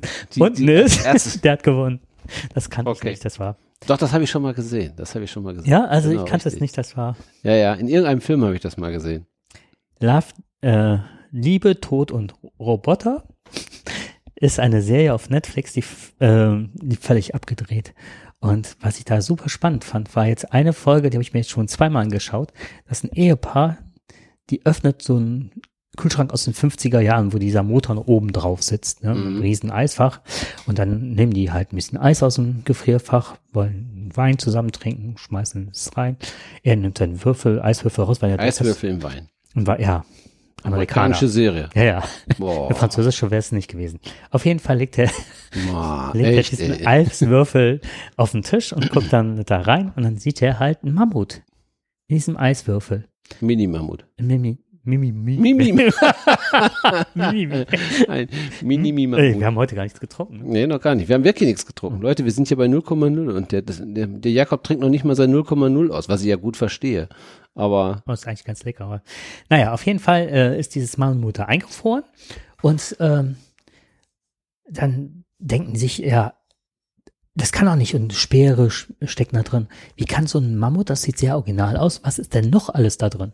Und brechen so ein bisschen dieses überbordene Eis weg und sehen dann eine Stadt im Mittelalter, die dann aufgebaut wird und die Leute flitzen ganz schnell durch, als wäre es als Zeitraffer.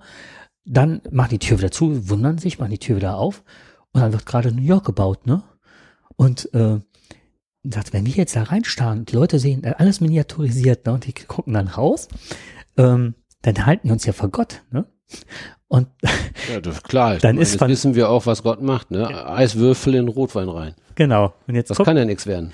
Ich bin da nur wegen deines Gottes da gerade drauf gekommen. Dann sitzt, du kennst doch diese, diese, diese, das ist so, das sieht man sehr häufig, wo die Bauarbeiter der Hochhäuser auf so, so einem Eisenträger freischwebend sitzen Mhm, genau, mit das das schönes Bild. Mhm, Das siehst du von hinten, da sitzen aber nur zwei auf diesem Träger und sagen, boah, was sind das für Fratzen? Also, die, die reingucken, ich kann die nicht ab, seit Tagen gucken die uns an und haben Brokkoli zwischen den Zähnen.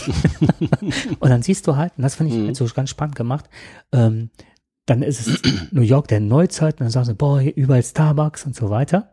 Und am Schluss ist es so, dass ein Atomkrieg passiert und dass die Erde dann, ne, dann kommen irgendwelche, ähm, ja, was weiß ich, irgendwelche Klone oder so, die dann die ne, Welt beherrschen und dann fängt es wieder mit der Steinzeit halt an. Ne? Ich fand diese, wo du das gerade sagtest, mit, das fand ich eine sehr faszinierende ähm, äh, Sichtweise auf die Welt, wie das weitergeht, was Ja. uns drohen kann. Ne? Das war so eine Dystopie, das fand Mhm. ich richtig, und das in einem einfach Militär, Min- Minitur, na egal. Also dystopische Mini- Eiswein. Dystopischer Eiswein. Ey, da haben wir einen Sendungstitel, der ist gut. Wollte ich nur mal erzählen. Oh, ich habe so viele Themen heute, aber das schaffen wir alles gar nicht. Nee, wir sind jetzt schon wirklich äh, ziemlich, wir haben 22, 22 haben wir stehen. Das heißt, Und wir haben eine Stunde fast wieder 22. Wir müssen unbedingt am 20.02.2020 um 20.20 Uhr sollten wir podcasten. Okay, Das wäre ein tolles das ist Datum, ein oder? tolles Datum, ist das. Ja, okay. Wann war das? Keine Ahnung. Achso. Hätte ich Bier Haben wir getrunken, nicht immer sagen. tolle Tage zum Podcast? Es kommt nicht auf die Tage, es kommt auf uns an. Ja, das ist es ja eben. Was soll ich Genau. gerade aufschreiben? Und auf die Verspätung. Ich habe übrigens gerade mal einfach mal hier auf den Frag den Start habe ich mal Verspätung der Bundesbahn eingegeben. War auch ganz. Ist gerade erst eine Anfrage vor einer Woche. Genau. Äh, aufgeschlüsselt nach Linie, Verbindung, Uhrzeit in Nordrhein-Westfalen. Ich bitte auch um die Gründe für die jeweiligen Ausfälle und Verspätungen. Busbahn, U-Bahn, aufgeschlüsselt nach Linie, Verbindung, Uhrzeit und Haltestelle im Jahr 2018 Nordrhein-Westfalen. Soweit Umweltinformationen betroffen sind und dem Verbraucherinformationsgesetz des Bundes und so weiter. Das war wohl derjenige, der jetzt gerade die Statistik gemacht hat. Der Ja. hat ja nochmal eine Anfrage erhalten. Ist das geil? Ja.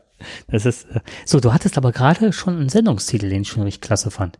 Ja, den, äh, was habe ich gesagt, den, äh, den, Dis, wie hast du das nochmal so schön gesagt? Den dystologischen, dystopischer Eiswein. ja, ich habe Husten. Ich darf heute wirklich Mist erzählen. Ich esse hier, ich lutsche hier ganze Zeit so komische Hustenbonbons. In Red. Dystop, genau, dystopischer Eiswein in Red. Sehr schön. Sehr schön, habe ich aufgeschrieben. Toller Titel. Mal, was, was sich so alles ergießt, ne, wenn man so schreckliche Dinge hört. Hammer. Ja, absolut. So, Kannst du dir deine Themen denn noch ein bisschen strecken oder kannst du die noch ein bisschen fürs nächste Mal? äh, das, mitnehmen. sind, ähm, das sind zwei bis drei Buchempfehlungen, Ja, die beziehungsweise müssen wir noch machen. Oder? das eine ist, diesen fünf Minuten Komm, ein. Also, Die zwei kriege ich durch. Genau. Also, das eine ist Marc Benecke. Ich liebe Marc Benecke, der macht einen tollen Ja. Podcast. Das ist der ähm, Kriminalbiologe und der hatte ein, hat ein Buch rausgebracht, das fand ich vom Titel schon total schön, wo wir gerade bei Gott waren, Mein Leben nach dem Tod, wie alles begann. Und ich höre den in einem Podcast super oft und er hat, der redet, der sehr eloquent, der Also der kann sich super ausdrücken. Er hat von vielen Themengebiete, in die er sich reinarbeitet, der nördet sich halt rein. So, und jetzt passiert folgendes, ich kaufe mir halt das Buch, der Titel gefällt mir, ich mag Mark Benecke. Und ganz zu Beginn schreibt er halt, ähm, dass er sich so ein bisschen vorkommt wie Sherlock Holmes, der ähm, sagt auch, dass er so artistische Züge, obwohl es nicht nachgewiesen ist, aber er würde so, wie er arbeitet und äh, ist halt ähm, Sehr strukturiert. super strukturiert und so weiter. Dankeschön. Und dann geht's halt los, dass er sagt, ja, und dann ist da jemand, der hat mit mir das Buch oder er hat das Buch geschrieben, derjenige, ne, und hat mich dann interviewt und da sind viele Themen zusammengekommen. Und er wäre ein ähm, ein absoluter Rechtschreibfetischist. Jetzt passiert folgendes. Jetzt lese ich das Buch und denke so, das alles vor Augen, ne? Rechtschreibfetischist, ne? Und er ist eigentlich Sherlock Holmes und lese das Buch. Und da sind viele Dinge, die finde ich, Kleinigkeiten finde ich interessant. Insgesamt habe ich das in wenigen Stunden runtergelesen, obwohl es sehr dick ist. Und es kam immer so was, wo ich dachte, eine gewisse Langeweile auf. Und immer wieder wiederholten sich wie so Inseln die Themen und wurden nochmal unter einem anderen Licht beleuchtet. Aber nicht so, als wären es die Themen wert gewesen an den Stellen. Und dann, je länger das Buch dauerte, desto mehr Rechtschreibfehler habe ich entdeckt. Und man, es gibt ja diese Form ähm, der Rhetorik, der, des Stilmittel der, der, der Ellipsen. Das heißt also, dass Sätze nicht mehr als ganze Sätze verwendet werden, sondern irgendwann abbrechen und man trotzdem Sinn erfasst. Mhm. Bei dem war das kein Stilmittel. Der war so verschoben in seinen Sätzen, dass die teilweise, dass ich den Sinn der Sätze nicht erfasst habe und dann halt, ne, Andrea hat mal lesen lassen und sagte, kannst du mal, ich verstehe den Sinn, ich bin nicht gerade, ne, weil dann zweifle ich eher an mir, dass ich Mhm. vielleicht, vielleicht verstehe ich dann meinte, der Satz überhaupt, ergibt überhaupt keinen Sinn. Das hat mich super geärgert bei dem Buch. Und ganz am Schluss werden dann, kommen dann so Leute zur, ähm, bekommen einen Raum, die so wie Klaköre, ne? Also so einzelne Leute, die kurz noch was geschrieben haben. Und ganz am Schluss gibt es wohl einen Fanclub von einem. Und nur wer sich mit Mark Benecke's Unterschrift tatu- äh, tätowieren lässt, gehört auch zum Marquis Club. Und da hab ich gedacht, was soll der Scheiß? Ich will was von dem Mann wissen, ich will was über sein Leben wissen. Mhm. Ne? Wie wird man das? Was hat er für Erfahrungen gemacht? Was hat ihn da bewogen? Und äh, aber ich Ist er möchte denn der alleinige Verfasser dieses Buches oder hat er er jetzt steht, aber nee, ich glaube, dass das von jemandem geschrieben worden ist. Und man merkt, entweder standen die unter Zeitdruck oder zum Ende her wird das richtig schlecht. Also die Mhm. Stilistik, die äh, Rechtschreibung. Gut, ich meine, Ich meine- Bücher muss man ja nicht immer nur gut rezensieren, sondern man kann ja auch letztendlich nur mal sagen, auch Kritik dazu üben, dass das, was man eigentlich erwartet, nicht erfüllt worden ist. Richtig. Und auch, ähm, Mhm. dass das äh, handwerklich so schlecht gemacht ist. Ja. Und da steht so eine Diskrepanz zu dem, wie, wie ich Wie wahrnehme. Das, ja, ja, vielleicht im Podcast eben doch ähm, eloquenter ist, es aber nicht zu Papier bringen kann. Ich meine, es passiert ja häufiger. Ich denke, dass das wirklich, ich meine, das hat er auch am Anfang des Buches gesagt, dass es Mhm. nicht, dass er es nicht geschrieben hat, sondern dass das halt äh, aus, ja, aus Versatzstücken zusammengeschrieben worden ist von diesemjenigen. Ja. Ja gut, aber dann äh, würde ich dieses Buch ja auch nochmal als Namensträger, würde ich dann auch nochmal drauf schauen und würde sagen, ist es das Buch, was mir gefällt, wenn ich denn so, wie er sagt, möglicherweise mit autistischen Zügen, so äh, intensiv äh, in die Genauigkeit reingehe, Mhm. dann äh, erwarte ich, dann würde ich so ein Buch so nicht rausgeben. Genau das. Das würde mich schon wundern. Mhm. Also von daher ähm, ist es schon sehr, sehr kurios, was du da gerade sagst. Das widerspricht sich natürlich ne, gegenüber Total. dem Podcast. Aber es gibt eben Menschen, die können sehr gut reden, aber leider eben nicht gut schreiben. Ja, und das nicht zu Papier bringen. Also besser zuhören als lesen. Das ist deine Empfehlung für dieses Buch. Das ist keine Empfehlung gewesen, dass die Empfehlung kommt. Wobei ich noch schnell sagen muss, es können nicht alle sein, so wie du. Du Das machst heißt- die, äh, da- das Intro, wenn du das vorliest, du hast das jetzt zu Hause formuliert, du liest das ab, was du da Tolles entwickelt hast. Du führst ja jede Sendung, die wir Das machen, ein und so bist trotzdem auch super eloquent, du hast beide Seiten. Du bist schriftlich stark, du bist mündlich stark. Ich muss meinen Bongo jetzt essen. Ich, kann ich eine Anfrage halten? So, jetzt- kurz. Ich habe mich noch nicht entschieden, ob ich, ob ich bei all den Büchern, die ich in meinem Leben gelesen habe, glaube ich, habe ich mit das beste Buch meines Lebens gelesen. Ich muss einfach noch mal ganz kurz dazwischen gehen. Ich glaube, Jakob wollte nur sagen, dass ich nicht schreiben kann. Nein, das ist nicht so. Mach jetzt keine Frauenattitüde. Oh, du siehst aber schlank aus. Fandst mich vorher fett? ich kann mich da noch nicht zu durchraffen. Oder äh, weil die anderen sind, ne, das ist ein bisschen gemein, wenn andere gute Bücher so ein bisschen verblassen. Aber ich glaube, es ist tatsächlich das beste Buch, das ich je in meinem Leben gelesen habe. Und zwar Juli C. Neujahr heißt das. Es handelt halt, also zuerst mal zu Juli C., warum ich, die habe ich, ich habe einige Bücher von ihr gelesen. Ich fand die alle relativ, äh, ich fand die gut, viele sehr gut. Es gab auch ein oder zwei, die ich zur Seite gelegt habe, wo ich sagte, das ist aber nicht mein Thema. Ne, also da, da komme ich nicht rein. Das gibt's ja schon mal. Aber diese Julie C. ist Autorin, journalistisch tätig. Sie schreibt halt für die äh, Zeit und für die FAZ, ist Rechtswissenschaftlerin, hat studiert äh, äh, Völkerrecht, Staatsexamen als Jahrgangsbeste und ich kann, wollte nicht aufschreiben, wo sie überall studiert hat.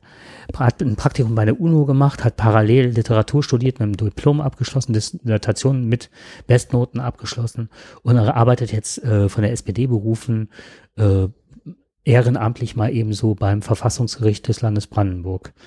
Und sie ist eine hammermäßig, eine hammermäßig kluge Frau. Mhm.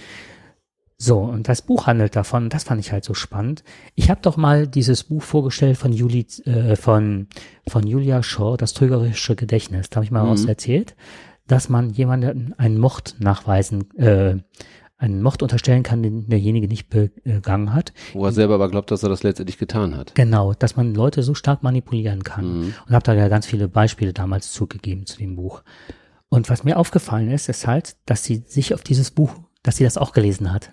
Das gibt sie auch, du merkst, so zwei, drei Zeilen, wo sie das beschreibt, da weißt du ganz genau, dass sie das Buch gelesen hat. Ne? Also es ist sehr äh, eindeutig. Das Mann, der ist überfordert in seiner familiären Situation, möchte sehr gerne derjenige sein, der sehr emanzipiert ist, sehr viel Rücksicht nimmt, kann aber auch sehr viel einstecken muss in seinem Leben, halt auch in der Beziehung. Also auch in der Beziehung selber, in der Beziehung aber auch selber, in der Außenwirkung auch. Auch in der Außenwirkung, in seinem Berufsleben und so weiter und ähm, hat unheimlich viel mit ähm, Moment mit mit ähm, Panikattacken zu tun.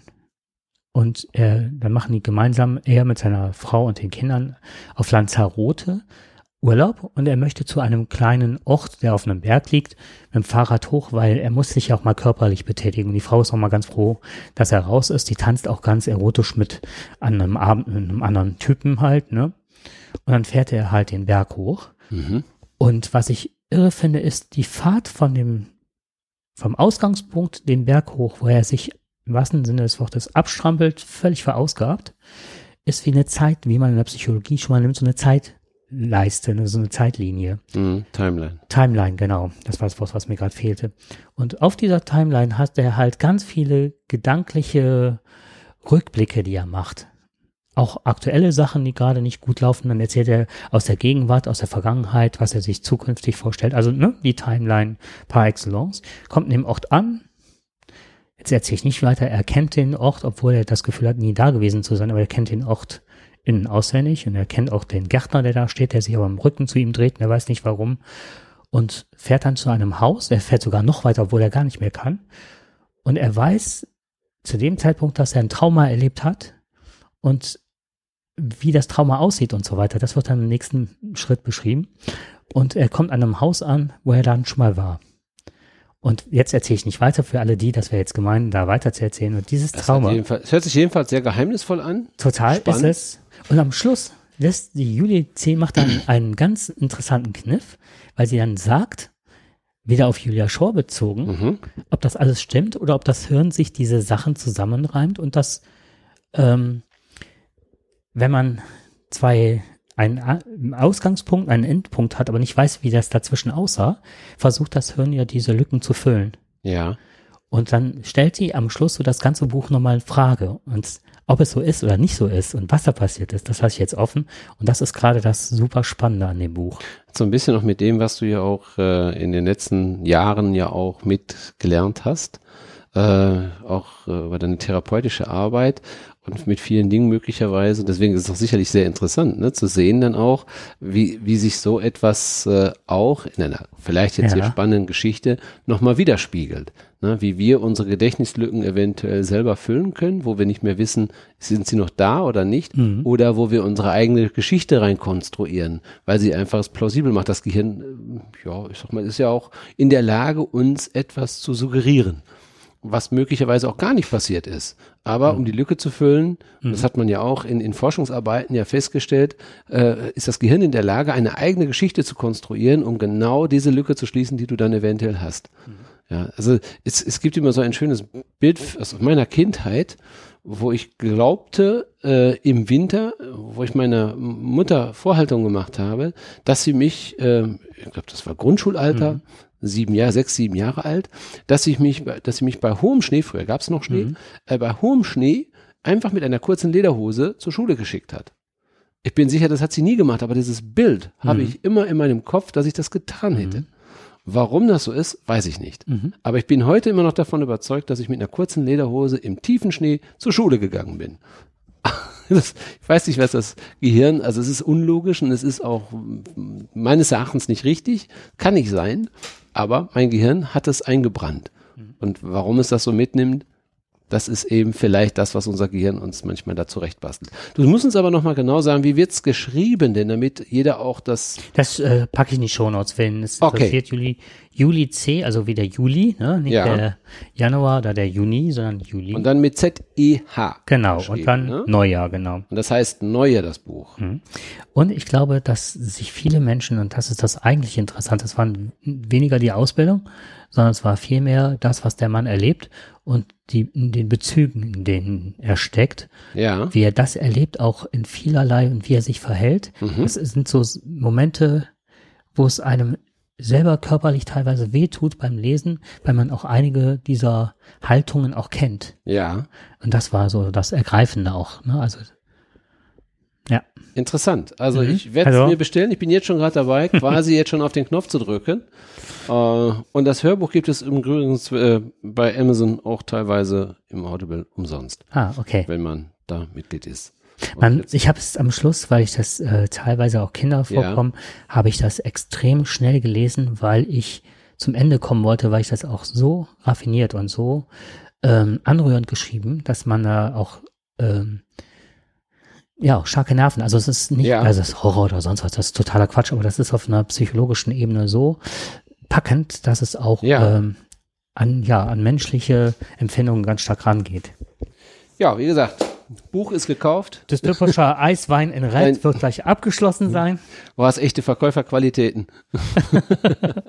Okay, dann würde ich sagen, Hast mich jedenfalls ziemlich angefixt. Das muss ich jetzt auch lesen.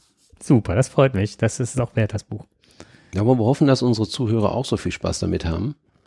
Und falls sie sich bestellen oder über Kindle oder wie auch immer, über welche Medien auch man das oder vielleicht auch sich einfach ausleihen. Gibt's manchmal auch. Da gibt's so schöne Leihbüchereien.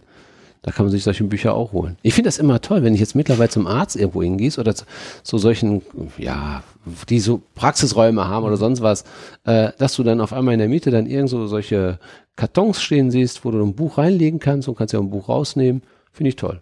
Ja, toll. Büchertausch, ne? Büchertausch. Ja. Finde ich ganz klasse. Ja, wir haben so viele Bücher zu Hause. Ich sehe, Ich hast da immer mein Kindle rein und dann. Nimm mir ein iPad raus. Genau. Ach man. Ja, wir machen jetzt gerade ein bisschen Werbung hier. Das muss man ja aufpassen, ne? Kindle ist ja, glaube ich, Amazon, ne? Da muss man immer aufpassen. E-Book Ja. ist dann wieder Kobo. Wir werden sie alle gleich benennen. Ja. Aber Elektronik. sind kacke. Ja, ich, ich, ich finde das, das ist, ist, ja, für uns war das ein Thema gewesen, weil meine Frau Tolino. liest sehr, also meine Frau liest sehr gerne richtige Bücher, also handfeste Bücher. Mhm. Sie hat sie gerne zum Anfassen, sagt, es ist einfach schöner. Ähm, ich bin eher der Elektroniktyp, weil wenn wir mit dem Wohnmobil unterwegs sind, äh, du hast den Wagen ganz schnell überladen, wenn du da so ein halbes Bücherregal mitnimmst. Und da ist natürlich so ein sehr lockeres Teil und du kannst mal unterwegs, du schnell noch mal ein Buch nachbestellen. Ist einfach nur herrlich. Ne? Ich bin, das war in Eisenach vor zig Jahren angekommen im Fahrrad. Hatte hinten eine große, also das ganze Fahrrad war voll, eine Zelt und hast nicht eine Rundtour durch äh, Ostdeutschland. Und in Eisenach angekommen. Ich hatte so viele Bücher, die ich alle lesen wollte in den Wochen der Semesterferien bei der Fahrt durch äh, Ostdeutschland und fahr los und komme den Berg nicht hoch. Weil ich so viele Bücher dabei hatte. Es wäre mit Kindle nicht passiert. Oder Tolino Ja, oder ja, genau. Kobo oder Richtig.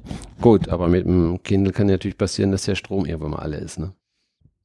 Ja, heutzutage hättest, kannst du Strom von deinem Dynamo nehmen, ne? Oder hier an so einer Autostation, ne? Genau. Puff, weg. Mein, mein, mein Kindle fährt. genau. genau, qualmt. Das ist ja gar nicht abgasfrei. Ich würde sagen, äh, Wir machen Feierabend. wir machen Feierabend. Genau. Dann spielen wir jetzt noch äh, von Cam, Cam Millie Wave. Boah, heute habe ich aber mit der Aussprache was. Nächstes Mal gibt's auch wieder Bier. Wir, Oder wir spielen nicht Cam Millie Wave. nö, das tun wir auch nicht. Das läuft nämlich nicht. Das haben wir heute schon mal gehabt, ne? Das ist nicht lief. Dann nehmen wir halt unseren Ruhrpott. So ist es. Ja, dann viel Ja. Spaß beim Hören.